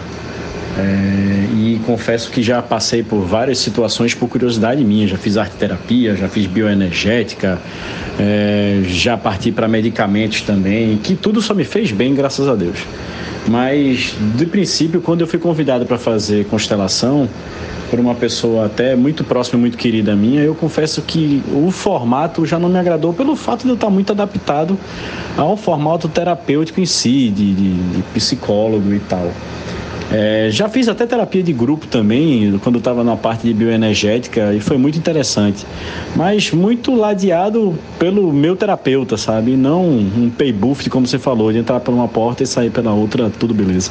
Jovens, eu me sinto obrigado a interromper esse assunto aí de relevância. Né, mas visto da aula que Diana Moura já deu, acho que é o momento de interrompê-lo para trazer um assunto tão relevante quanto. Pois na região de Toshige, no Japão, uma rocha, uma rocha que aprisionava, segundo a crença local, aprisionava um demônio perigosíssimo. Essa rocha rompeu-se, rompeu-se de uma hora para outra. E os moradores dessa região, Toshigi, estão bastante temerosos, porque, reforçando, segundo a crença local, agora o demônio está livre. E eu só tenho um comentário para fazer. Era só o que faltava. Eu vou reforçar o que eu já comentei aqui, que o demônio pode ser Satan Ghost, que tem o poder de enfurecer os seres e transformá-los em monstros incontroláveis. Aí seria o caso de chamar quem? Yodai. Ai, ai, ai, ai, ai, ai, ai. Ou não? Yodai era do, do Changeman, né? O que, é que Yodai fazia mesmo? Não, o Yodai era do Jasper, não é isso? É Jasper. Rapaz, no dia 8 eu vi um negócio legal que foi o seguinte: disse que uma bruxa nunca tem que ter medo de andar na floresta, porque ela tem que saber que ela é a coisa mais perigosa da floresta. Esse demônio que está entrando agora no nosso mundo, no ano da graça de 2022, que ele deve estar aprisionado aí há milhares de anos, né? Se ele estava numa pedra, é, ele vai chegar aqui com Covid, com guerra na Ucrânia, com capitalismo desenfreado, com fome, né? Pestulência. Velho, sério, esse cara vai voltar pra pedra em 12 segundos, porra. Relaxa. Yodai tinha um puta olhão dentro da boca, Paulinho. As patas pareciam umas bengalas de velhinho. Eu acho que ele tinha para mais de sei, 500 anos, soltava um raio do zóio que fazia o monstro crescer. Qualquer criatura pequenininha crescia e virava monstro grandão. A mesma coisa que fazia Satangos, só que o monstro já estava grande. E eu concordo com o Fred, viu? Demônio tá sem job nesse mundo que nós vivemos. Concordo com o Frederico. O ambiente aqui na crosta terrestre está muito insalubre, até para os demônios milenares. E uma luta de um. Imagina um Ultimate Fight aí, Satangos e, e, e Giodai, velho. Eu queria ver, eu queria ver. Tava vendo a notícia agora aqui que pousou hoje em solo recifense, né? Para reabastecer os dois aviões que vieram, os dois aviões da FAB que vieram da Ucrânia, trazendo os brasileiros que estavam lá. Entre eles, alguns ucranianos também, que tem parente no Brasil, aquela história. Parou aqui, reabasteceu e seguiu para Brasília, né? Chegou em Brasília, tava uma bandinha lá, é, do Exército, né, da Aeronáutica, que estava tocando, e tava lá o presidente e a primeira dama para recepcionar o pessoal. Aí eu fiquei pensando aqui, deve ser muito foda o cara sair do inferno da guerra e chega no Brasil e encontra com o demônio, né? Isso me lembrou do resgate dos brasileiros que moravam em Wuhan, na China, quando estourou aí a, a, o Covid-19. Né? O, o governo disse logo: vamos lá buscar os brasileiros para eles não ficarem naquela porra daquele país numa pandemia tipo essa aí, que vai morrer todo mundo e tal. Pegaram os brasileiros e trouxeram para cá. Todos os brasileiros se arrependeram, porque a coisa foi muito mais feia aqui do que em Wuhan, que foi o lugar de origem. Todos preferiam, no final das contas, ter ficado lá do que ter seguido essa ideia de jerico do governo brasileiro, de trazer para cá e depois negacionar geral. É, isso é puro suco do Brasil. Mas, é, como diz aquele grande pensador, fale da sua aldeia e você falará do mundo. Certa feita, Limoeiro estava com um trânsito horrível ali no centro da cidade. Aí o prefeito resolveu fazer a inauguração de uma zona azul, cobrar os carros para estacionarem ali no centro da cidade. E ele levou simplesmente uma banda marcial para fazer a inauguração da Zona Azul, como se fosse uma coisa de grande relevância e uma, um benefício para a sociedade limoeirense, que agora, a partir de então, ia passar a pagar para estacionar os seus veículos no centro comercial da cidade de Limoeiro. Isso aí é um exemplo do que e Cereja falando de avião aí me lembrou que eu estou mais puto ainda com os russos, pois eles destruíram o Antonov, o maior avião do mundo. Eu acho que ele era maior que o Tupolev russo, né, um avião ucraniano, que estava lá no aeroporto. Os, os russos foram lá e bombardearam e acabaram. Só tinha um avião desse, o avião é imenso. O avião servia para basicamente para ajudas humanitárias pelo mundo inteiro. Dava para você botar uma cidade desmontada dentro do avião, uma cidade com hospital, escola, o caralho, e chegar num lugar que a natureza destruiu, o vulcão, a tempestade, enchente, não sei o que, e montar tudo de novo. Cabia tudo no Antonov. Dentro do Antonov cabia todo o material de todas as escuderias da Fórmula 1 e mais todos os carros da Fórmula 1. Já, já houve o caso do, de, de, de a Fórmula 1 ter que ir de um país para outro para fazer outra corrida e socaram tudo no Antonov. Tem foto na internet aí, se você olhar, do Antonov junto, que, com, com, junto de aviões de, de linha normais, né? Esse que a gente pega aí para voar. E realmente parece que dentro do Antonov cabe, sei lá, uns 10 aviões desse do, do que a gente já acha grande demais, entendeu? Ou seja, Foda, perdemos, a humanidade perdeu uma maravilha da engenharia chamada Antonov.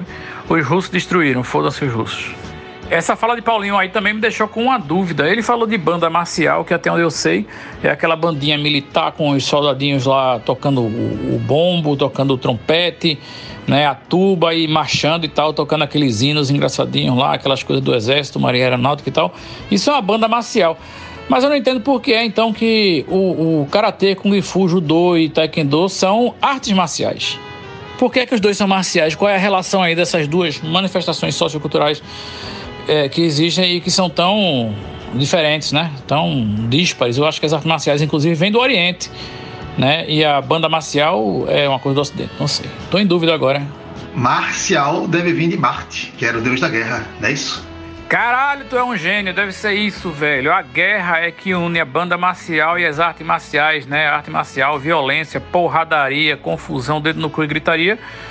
E na frente da guerra vai a bandinha lá tocando o hino do país para estremecer as bases do inimigo e eles correrem de medo, né? Só que não. Ah, eu achava que banda marcial, por exemplo, é porque o nome do maestro era Márcio, aí por isso a banda era marcial, ah?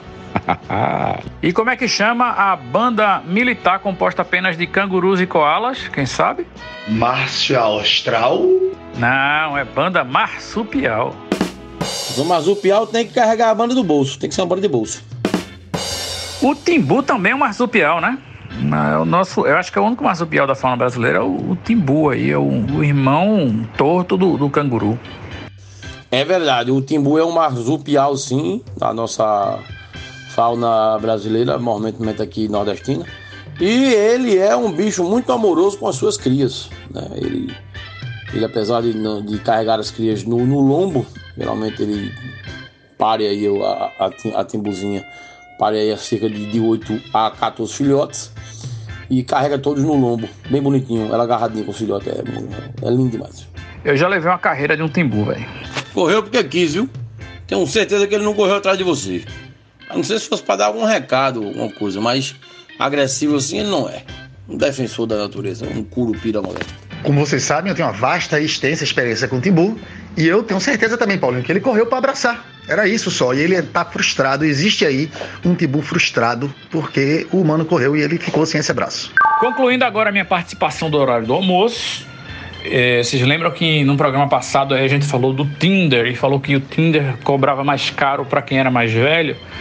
E que alguém falou: ah, porra, devia ter aí um Tinder pra coroa, pra idoso, pra não sei o quê. Pois hoje recebo, o algoritmo eu acho que achou que eu estava carente e com mais de 50 anos, porque recebi uma propaganda, dei print vou colocar aqui no grupo, mas é um negócio assim, um Tinder pra gente com mais de 50 anos.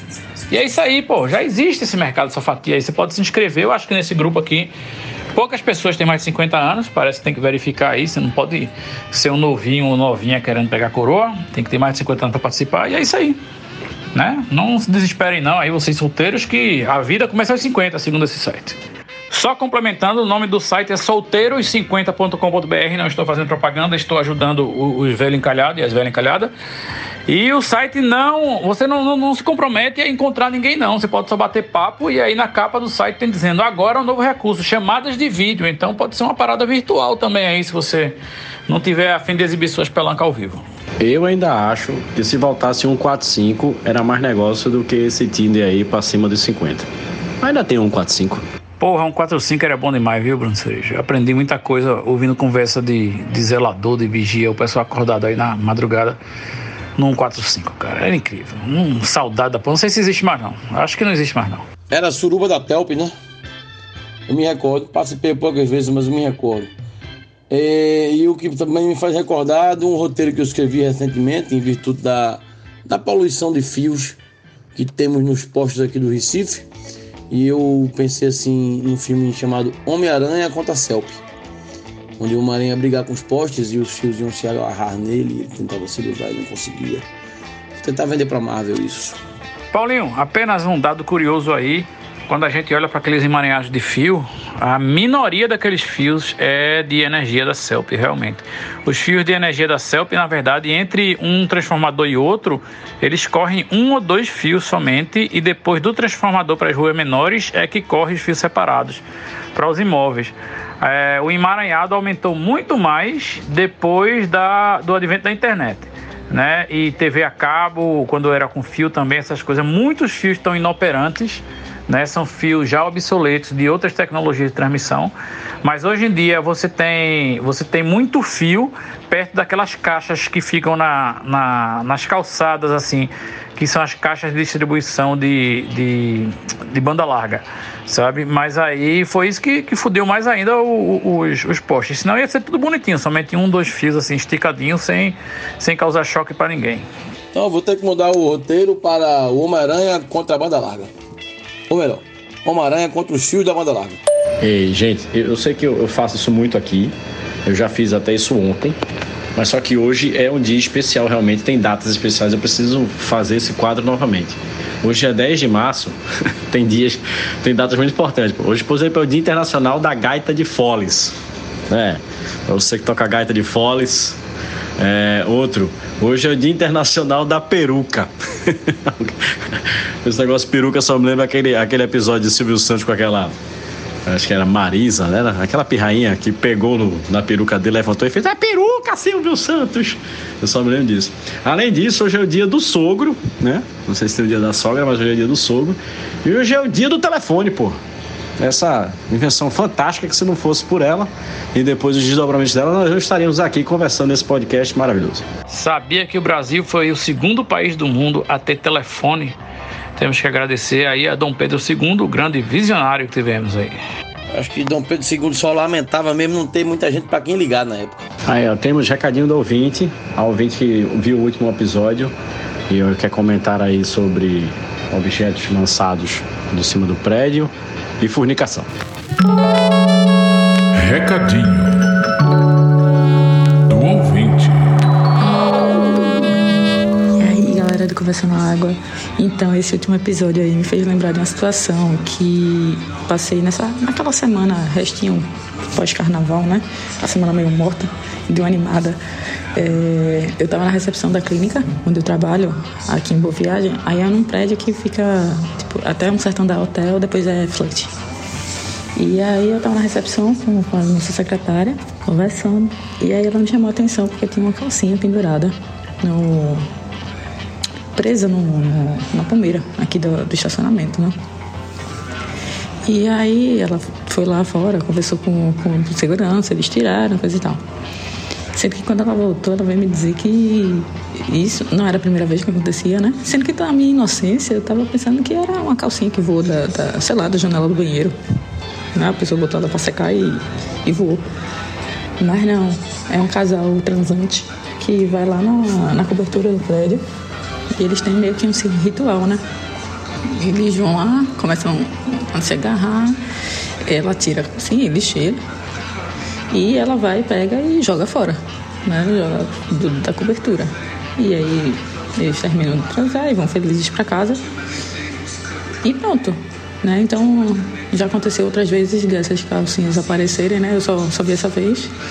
E é isso. E tem outra galera que tá gostando também de se exibir aqui na, na, nas câmeras do, do, do, prédio, que é gente se agarrando no elevador, mulher se, tipo, é, se empinando né, pra câmera, né? Pro, pro segurança ficar vendo, o segurança que faz essa monitoração do, dos vídeos, né? Das câmeras. Não sei se é só eles que têm acesso, ou se alguns moradores também têm, né? Porque no meu prédio mesmo a gente tem a, um canal específico que vê todas as câmeras da, do prédio. Fica essa dúvida e fica outra dúvida também desse casal.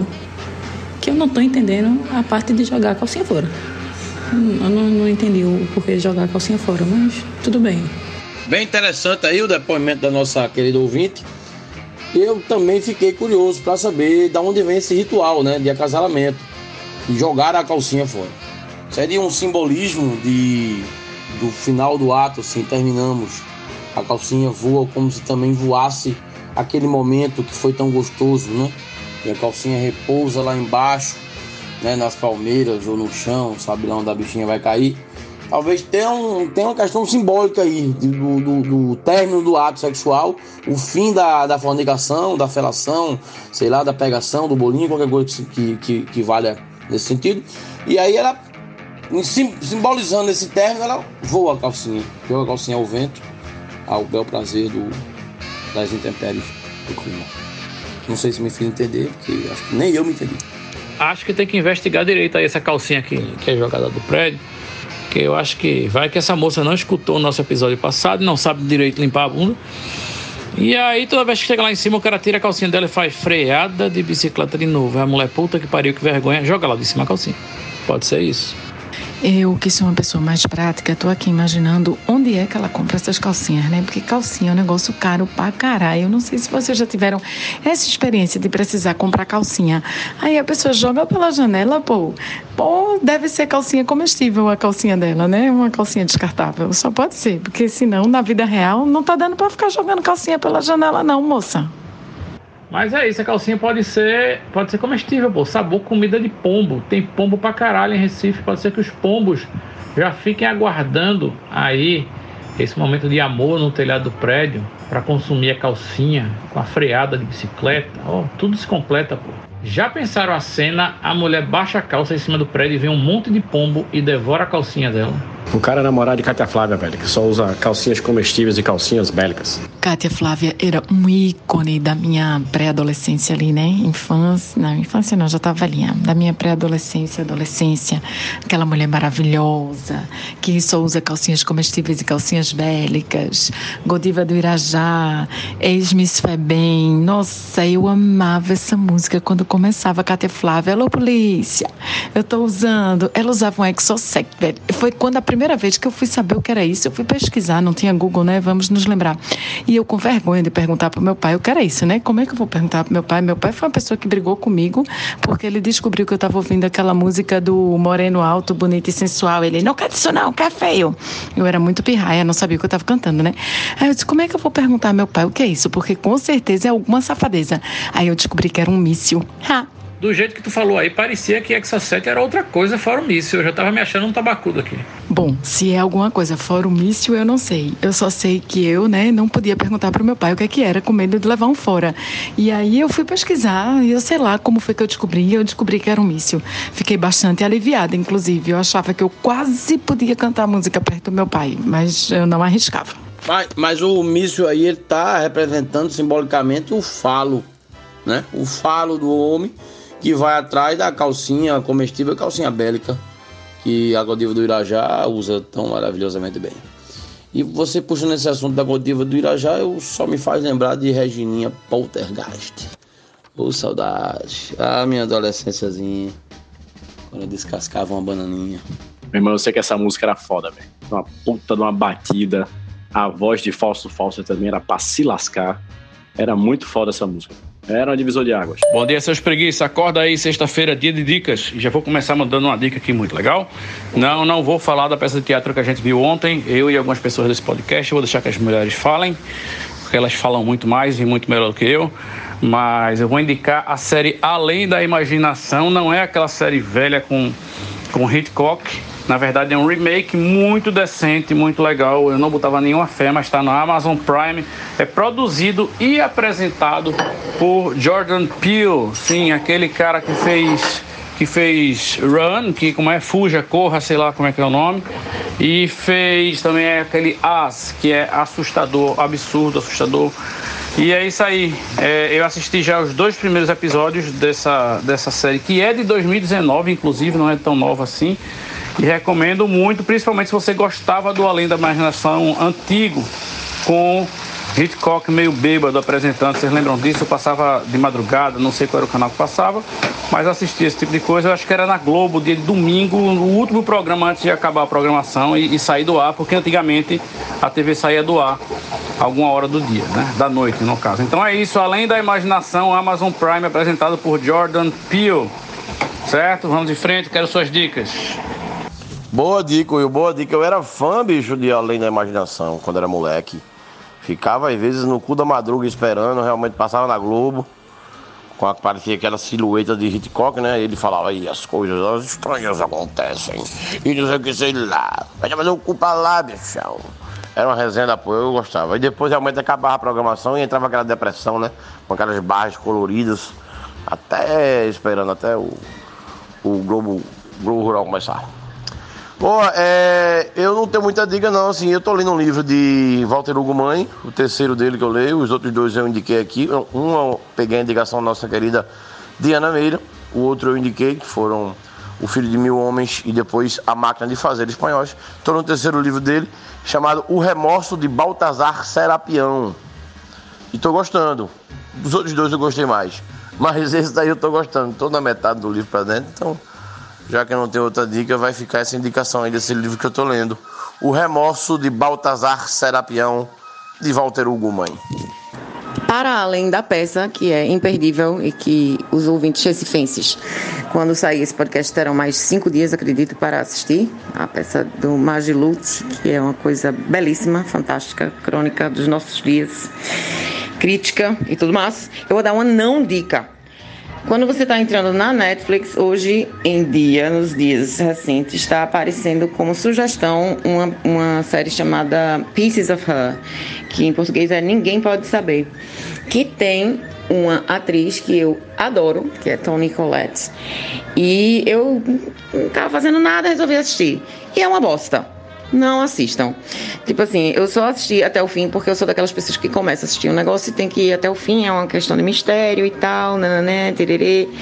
Mas sabe aquela coisa que você vê que foi baseada num livro e é uma adaptação cagadinha, cenas que você vê que funcionariam no, no, no papel, na caneta ali, mas que quando foi traduzido para o audiovisual não funcionou sabe? Os mistérios são bem, são meio enrolados, mal resolvidos. Então, assim, a Netflix está dizendo que é número um no Brasil, que é massa, que é muito legal, mas eu não gostei, achei uma bosta, portanto, não assistam. Ninguém pode saber.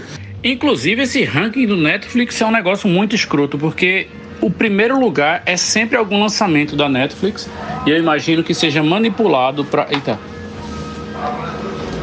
Porra, o carro do ovo, peraí.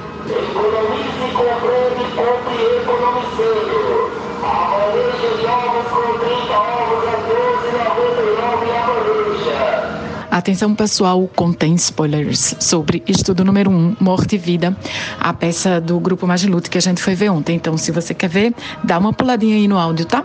É, vamos lá. Primeiro, eu acho que a, a, peça, essa peça, a montagem, se refere a dois textos muito clássicos. Tipo, não sei se tem pouco clássico, mas dois textos que são um marco, tanto da literatura quanto da dramaturgia no Brasil, que é Morte e Vida Severina, a peça que foi montada pelo Teatro da Universidade Católica de São Paulo, a PUC de São Paulo, o Tuca, que ganhou o prêmio no Festival de Nancy, na França, que é considerado assim um Oscar da, do teatro, e em 1966, eu acho, quando ela foi montada lá, e se refere também ao poema de João Cabral de Melo Neto. Eu nunca assisti a peça. Nunca vi essa montagem. Obviamente, em 66 eu não era nascida, mas a peça foi montada depois, mas eu nunca assisti uma remontagem dessa peça, então não posso falar sobre isso. É, falo que é muito difícil fugir da música de Chico Buarque, que está presente nessa peça, que foi criada para essa peça e depois estava na, no especial da Rede Globo, que eu acho que todos nós assistimos porque passava repetidamente na nossa infância na televisão. Então, dito isto, é, eu sabendo que não, não posso tecer nenhuma consideração a respeito da adaptação teatral, é, acho que a peça é, tem momentos muito legais. Eu recomendo que vocês vejam. É, tem momentos muito legais, mas eu não gostei da peça. Eu acho que ela é muito fragmentada. Eu acho que tem momentos incríveis que valem a pena assistir, que pagam o ingresso. E tem momentos muito panfletários. Tem momentos panfletários bons, inclusive, né? Engraçado isso, eu detesto coisa panfletária. Mas tem momentos panfletários bons, impactantes, que dizem o óbvio, mas eu acho que estamos num momento de nossas vidas em que a gente precisa ouvir o óbvio, precisa ver, precisa precisa ver esse óbvio representado na nossa frente. Então eu gostei de alguns momentos óbvios mas de uma maneira geral não não é o melhor Magilute para mim. Me decepcionou um pouco, para dizer a verdade. Eu sei que é um estudo, eu sei que é muito difícil o desafio de você encarar dois, dois textos tão clássicos, mas o resultado final para mim ficou aquém. E eu acho que você você vai sair, a, a gente sai da peça com algumas memórias é, marcadas, mas a gente não, eu não saí assim com eu quero rever, inclusive, talvez desmanche. Eu quero rever mais para desmanchar essa impressão do que porque foi uma peça incrível que eu desejo rever. Eu só. E eu acho que essa, esse excesso de fragmentação, a peça é montada como se. como é, com essa fragmentação que a gente vive hoje. Uma busca no Google, um, a, escuta um podcast, assiste uma reportagem. Então ela, ela é entrecortada por vários, várias falas. Inclusive, eles definem a peça, os atores no começo, ele diz que é uma peça palestra, e é mesmo. Mas essa, esse excesso de fragmentação faz com que a gente guarde pouca coisa. Então, a, gente, tipo, eu, a sensação que eu tenho é que eu saí do teatro sabendo que eu já sabia antes.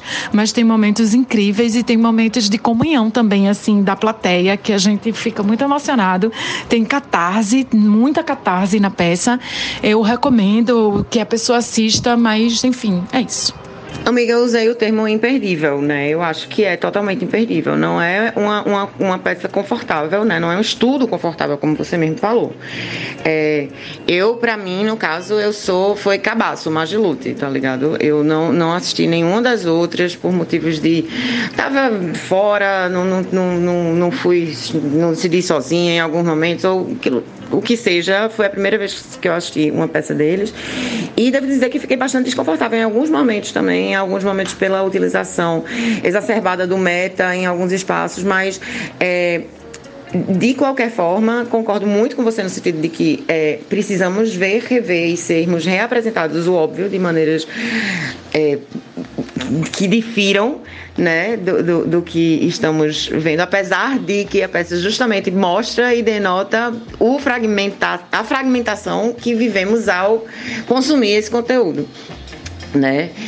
De hoje em dia. Mas no saldo, para mim, os momentos de catarse, os momentos que fazem é, a, a, o link ali e também a estrutura que eles utilizam, que já é historicamente assim, né? Do, do dos atores sendo os, os é, os curadores de som e os, os, operadores de som e luz e de figurino, e de figurino não, né? Porque figurino se mantém, mas é, de cenário, etc. E isso, o saldo para mim foi bem fantástico, assim. Eu acho que, que é obrigatório, mesmo que seja para você sair com a opinião de que não foi uma peça boa, entendeu? Concordo. nesse sentido.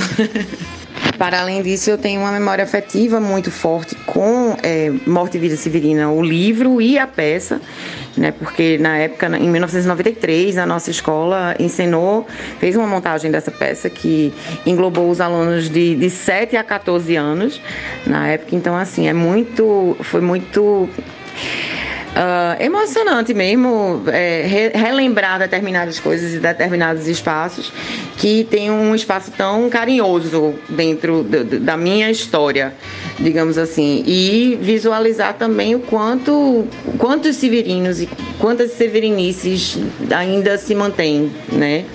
Desde o que um livro foi escrito e o quão é difícil a gente engolir isso, digamos assim. É, Espero que todos tenham pulado o momento spoiler que Diana Moura elevou. Eu vou, depois desse áudio, voltar ao assunto Netflix. Com o Will. Depois que o carro do ovo passar, Will, vai tu. Consegui me livrar aqui do carro do ovo, que me gerou outra reflexão que eu trarei mais tarde. Mas eu nunca tinha lido, lido não, nunca tinha conseguido ler Morte e Vida Severina, nem visto peça de teatro, nem esse especial da Globo quando passava, que eu sei que passava exaustivamente na TV aberta, eu nunca assisti. Então, posso dizer que minha primeira experiência com Morte Vida Severina foi ontem com o Magiluto e eu gostei. Mas é porque também eu sou, é, eu sou, eu sou suspeito de falar, né? Tendencioso, porque eu gosto das coisas do, do Magiluto e gosto do caos e dessa fragmentação e dessa mistura de formato e de linguagem. Então, eles já me ganham por causa disso. Eu tenho inclusive a trilha sonora desse especial da Globo, em CD. Comprei há muitos anos atrás. E só o fato de ter CD já mostra que é a pessoa que, o tipo de pessoa que eu sou, né? E eu ainda tenho meus CDs todos, e entre eles está a trilha sonora de Morte e Vida Severino no especial da Globo, que é muito massa. Esta cova em que estás com palmos medida é a conta menor que tiraste em vida. É a conta menor que tiraste em vida. É de bom tamanho, nem largo nem fundo. É a parte que te cabe deste latifúndio. É a parte que te cabe deste latifúndio. Sempre toca profundamente o meu coração esta música. Pense, então, logo cedo, né, velho? A minha dica essa semana, pegando carona aí na, na observação de Will, é não vão na onda do da recomendação da Netflix. Inclusive, vocês peguem aquelas estrelinhas e vejam ao contrário. Quantas mais estrelinhas apagadas, provavelmente é melhor o, o, a série. Porque aquelas estrelinhas ou é a Netflix tentando promover alguma coisa, ou é a opinião do cidadão comum. E aí, meu velho, você sabe o que, é que você tem que fazer com a opinião do cidadão comum, né? você tem que tocar fogo nela e correr para outro lado antes que ela exploda. Então a, a recomendação é procurem as, as coisas na Netflix olhando as estrelinhas apagadas, que provavelmente são os melhores as melhores coisas para assistir lá. Fred, você está dizendo que nós não somos cidadãos comuns? Você se acha uma cidadã comum, Diana Moura? Porque se você achar, a gente precisa conversar urgentemente, que eu tenho coisa para te contar. Essa conversa eu só aceito se for com cerveja. Com cerveja. Eu não fui ontem para o teatro, porém eu estou doida para assistir. É, obviamente que todo grupo teatral vai ter peças que é, animam mais ou menos, mas eu sou paga-pau do Magilute porque eu acho muito incrível o grupo de teatro. Eles são pessoas incríveis e atores incríveis e tô louca para ver. Vamos ver o que é que eu vou achar. Eu saí pulando os áudios que tinham opinião para evitar spoilers, mas eu vi algumas pequenas partes, né? Porque, enfim, é, acabou vindo, mas é isso. Eu acho que vai ser incrível e eu indico a todo mundo que vá ao teatro e valorize o teatro, velho. Porque é isso. A minha dica é essa essa semana. Valorizem o teatro. Agora que a gente está saindo um pouquinho mais com mais segurança, bote sua máscara, PFF2 e vá ao teatro. Eu também não fui não, morro de saudade das idas ao teatro que eu tinha muito. Apesar das últimas vezes ter ido para ver teatro infantil, tipo Três Porquinhos ou alguma coisa feita pelo Palácio Chocolate. Mas o que eu indico, completando a dica de Dida, é que a gente dê um, um pouco mais de valor ao teatro local, principalmente a dança. Existem grupos de dança aqui de Pernambuco de Recife, de dança. É, essas danças mais modernas que são muito bonitos. Além dos festivais que são montados aqui também com uma tem uma mostra brasileira de dança que sempre acontece aqui, o Janeiro de Grandes Espetáculos. Esses que acontecem aqui, que são muito bonitos e trazem muita coisa de fora, são muito bem apresentados, além do que tem local. É, tentar valorizar isso é, é, é muito bacana também. O teatro da gente é muito rico. Tem algumas coisas que não vale a pena, como tudo nessa vida, mas ele é bem rico. Agora eu queria fazer justiça a uma coisa que eu falei no episódio passado, que eu tinha pouca informação que era sobre essa série que está no Star Plus de, de Tommy, Tommy Lee e Pamela Anderson. É, eu fiz um, um, uma análise sobre uma cena que me fez realmente parar de ver, mas depois eu li algumas coisas em relação a, ao relato que a série faz do que foi o escândalo, na verdade, naquela época. Me acendeu uma curiosidade e eu voltei a dar uma olhada. Não assisti tudo ainda não. Mas a observação que eu queria fazer é, é impressionante como é, eu acho que foi o primeiro escândalo assim com uma estrutura internacional de uma sexy tape realmente de, de celebridade. É, a forma como isso propagou, o que era a internet naquela época, você dá uma viajada realmente no tempo, vendo alguns detalhes. Porque não existia essa questão de você assistir nada em streaming, coisa parecida, longe disso, né? O que aconteceu na internet foi mais a comercialização. E como as pessoas não entendiam exatamente o que era pirataria, porque além da pessoa que encontrou a fita, que começou a vendê-la pela internet, o cara nunca imaginou a quantidade de cópias, assim como ele fez, a quantidade de cópias que poderia surgir é, de uma forma de um dia para o outro, sabe? De, por exemplo, ter cópias sendo vendidas em uma esquina, assim, como aconteceu depois em várias situações de pirataria de disco, coisa parecida. Mas o mais impressionante também é uma coisa que eu queria pontuar, é quanto essa mulher sofreu, porque para o homem é diferente. Agora, o que essa mulher teve que passar, de dar depoimento, de se colocou na justiça, do que ela teve que relatar, do que ela teve que ver e passar por isso tudo, foi muito foda. Muito foda. É a primeira proporção realmente de um escândalo assim. E engraçado também a inocência das pessoas achar que não, daqui a pouco é, o pessoal vai esquecer de ver a fita, esse formato de fita ninguém tem e tal, e achar que tudo se resolveu de uma hora para outra, porque era assim que acontecia antigamente. E depois a coisa estourou de uma forma que se não fosse o princípio da internet, eu acho que nada disso teria acontecido naquela época. Mas enfim, não é uma dica não, mas é mais um, digamos que uma retratação da minha pessoa, porque eu fiz um, um, comentário baseado numa cena só, mas ela tem um quê de interessante em relação a essa questão de escândalo como era antigamente. Vale para o cara revisitar um pouco o que era o passado realmente da web e todos esses escândalos que em sequência depois vieram como uma coisa até meio normal para o povo. Massa, Zere, tu dizer isso, porque eu tenho até que revisitar o, a razão pela qual eu levantei a bola dessa série, é, mas eu acredito, o meu ponto original era justamente esse, era, era essa volta aí no tempo, o quanto a mulher se fode, né, e o, o, o, a nostalgia mesmo de entender e ver como é que as coisas aconteceram. Digo tudo isso porque quando eu mandei o áudio no, no outro episódio, eu acho que eu tava meio beba, já era sexta-feira de noite, então deve ter ficado uma coisa meio, meio troncha. É, então, legal saber que tem algo de válido nessa minha dica não dica, que eu não sabia nem onde é que estava passando, inclusive. É isso. Opa, gente, estou de volta aqui, já me livrei do carro do Uvo e vou completar meu raciocínio. O Fred já deu um spoiler ali, mas eu vou mais além. Porque é isso. Você deve correr do top 10 Brasil do Netflix, porque o nome já diz Top 10 Brasil. Isso, quando te, Top 10 Brasil nunca vai ter nada que preste. Vai no Spotify Top 10 Brasil, só, tem merda. É, no, em qualquer lugar do Top 10 Brasil, não tá fudido. A não ser que seja assim, Top 10 artistas brasileiros da Bossa Nova, só vai ter gente foda, claro.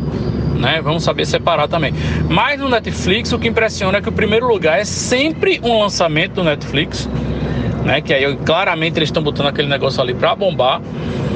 E os lugares 2 ao 10 parece que foram comprados por Silvio Santos, porque atualmente é sempre ou uma novela que foi do SBT, ou uma novela que o SBT importou, porque eu vi já, eu acho que Maria do Bairro, porra, assim, no top 10, porque, porra, sempre tem Chiquititas, sempre tem Carinha de Anjo, que eu não sei se são remakes daquelas porcaria que o SBT fazia e, e importava, ou se estão produzindo de novo com gente nova e tal, como fizeram com o Carrossel. Carrossel, porra, tá no top 10 Netflix eventualmente. Então parece realmente que Silvio Santos comprou o top 10 Netflix, menos o primeiro lugar que pertence ao próprio Netflix. Então é isso, já é um, um, um sinal claro de que o gosto do brasileiro aí está sendo ditado, não sei lá por quem. Pelo brasileiro, claro, né? Mas é isso, corram do top 10 Netflix.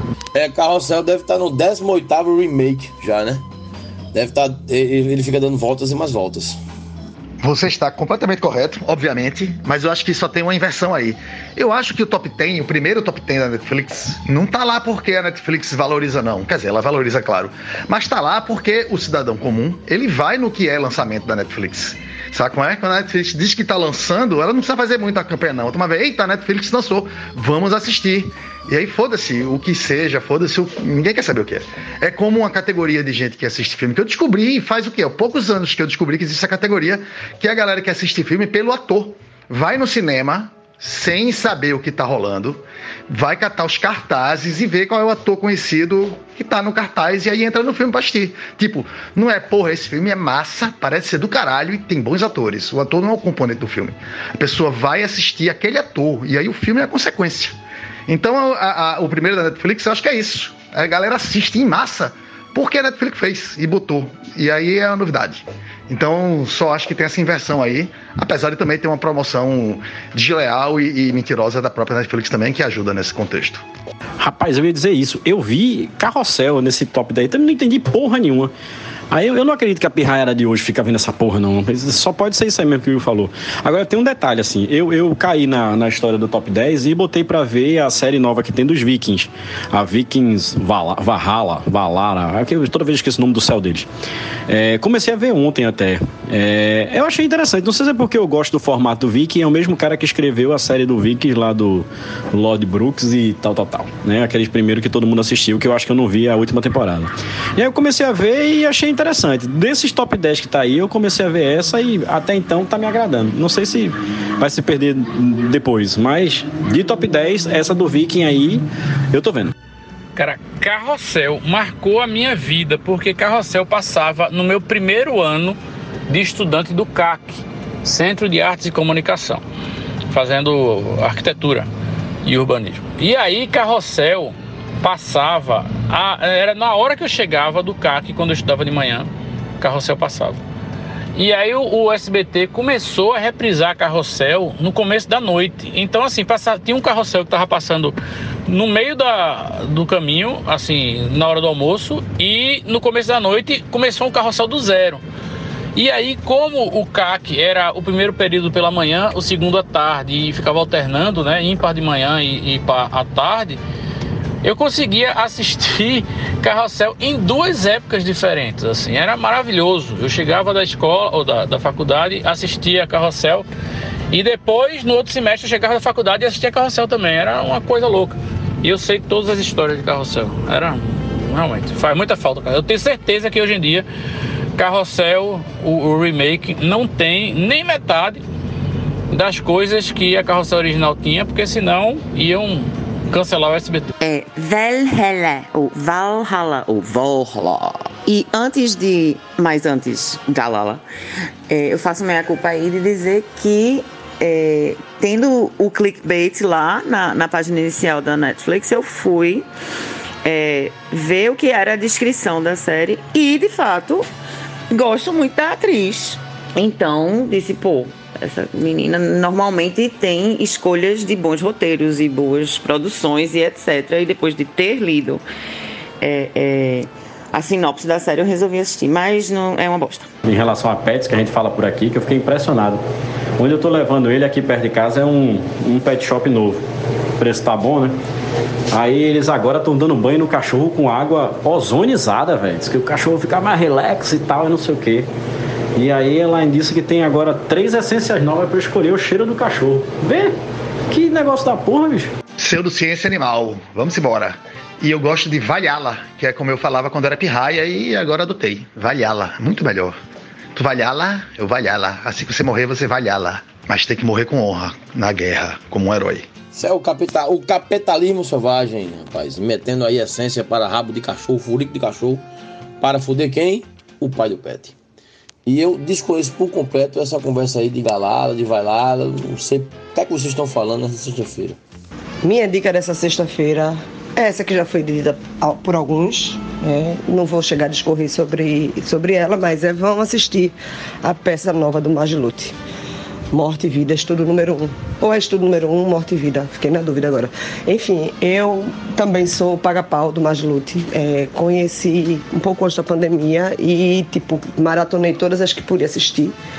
E já devo ter assistido acho que as quatro ou cinco. E eu, cada vez que saio de lá, eu saio impactada com a capacidade dessa galera, como eles são foda, como Olha, eu não sou uma pessoa que tenho muitas referências, nem muita aproximação com teatro. Para falar a verdade, até um tempo atrás eu tinha até um pouco de preconceito, porque não era uma coisa que me pegava, não tinha muita paciência e tal. Mas eu acredito que é porque realmente eu ainda não tinha assistido os espetáculos, aos espetáculos corretos, assim, que me agradariam. E cada, a cada espetáculo do Magilute eu saio de lá impactadíssima, assim, é, impressionada com a capacidade de de atuação, de produção, de, de roteiro, de montagem, né? É, também nunca, não sou muito conhecedora da obra de João Cabral do Melo Neto. Não sei se por isso talvez eu não tenha tido essa é, reação de Diana Moura, mas para mim eu achei simplesmente fantástico, fantástico, fantástico. Assistam e aí tem as próprias conclusões. E eu acho que peça é isso, né? É incomodar ele fazer colocar fazer você se sentir em algum local, em algum canto, lhe dar algum tipo de, de experiência pessoal. Eu acho que só de, de lhe transportar, lhe colocar num lugar, seja incômodo, seja bom, seja é, de impacto, seja do que é que seja, lhe fazer refletir sobre alguma coisa, isso já, já vale né, a experiência de, de participar. Rapaz, vocês falaram tanto de João Cabral que eu me recordei agora de uma história que eu li sobre ele. Uma história de encontro, de diferenças e encontros. Diz que João Cabral estava. É, ele morou muito tempo fora do país, né? Ele, ele, ele era cônsul, era adido, era embaixador na Europa e tal. Passava muito tempo fora. E nunca foi uma pessoa muito dada a acompanhar os fenômenos televisivos brasileiros. Mas numa passagem dele por aqui, um retorno dele ao Brasil, ele foi é, almoçar ou jantar numa, numa conhecida pizzaria é, em Ipanema. Tava lá com dois, dois amigos, com o mau humor habitual dele, porque ele tinha uma cara meio carrancuda, né? Ele sofreu de uma cefaleia crônica, tinha dores de cabeça homéricas, gigantescas. Pois bem, tava lá com dois amigos, nessa mesa, almoçando, quando vê um burburinho acontecendo lá no restaurante, na pizzaria. Burburinho, um tumulto, um tumulto. O que é isso aí? Que é isso aí? O que tá acontecendo? Não, tá chegando aí o Chacrinha. O Chacrinha andava com aquele secto, né? Aquele staff cheio de gente atrás dele e tal.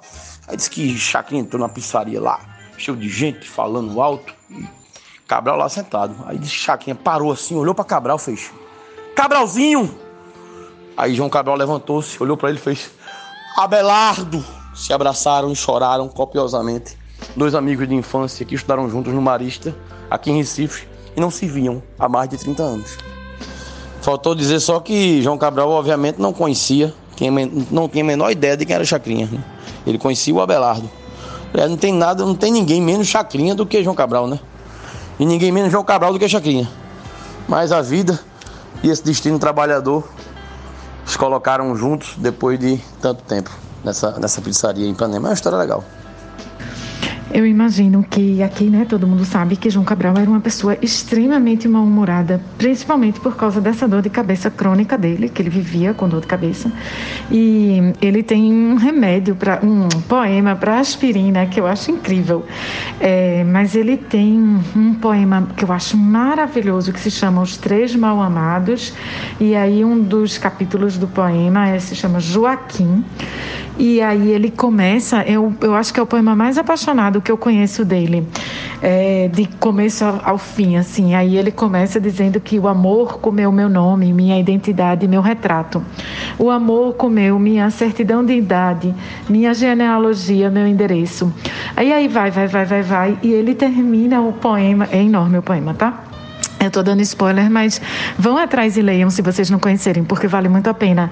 E ele termina assim: O amor comeu minha paz e minha guerra, meu dia e minha noite, meu inverno e meu verão, comeu meu silêncio, minha dor de cabeça, meu medo da morte. Nossa, eu acho isso incrível. Eu amo João Cabral de Melo Neto, assim, é um dos meus autores favoritos é, a longa distância. Amem, pessoas. Amem. É a minha dica dessa sexta-feira. Amem valendo. Moura, simplesmente fudendo essa sua lembrança aí. Eu me recordo demais desse, dessa poesia de João Cabral. É belíssima, é belíssima.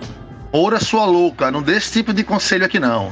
Gente, combinem primeiro, depois amem. Porque senão vocês estão tudo arrombado, igual a João Cabral de Belo Neto. Que nada, Frederico. Bora amar, bora amar muito, bora amar todos. Bora amar todas as coisas. Bora amar, bora ser feliz. E vamos terminar esse programa? A hora é essa! Duruzinho!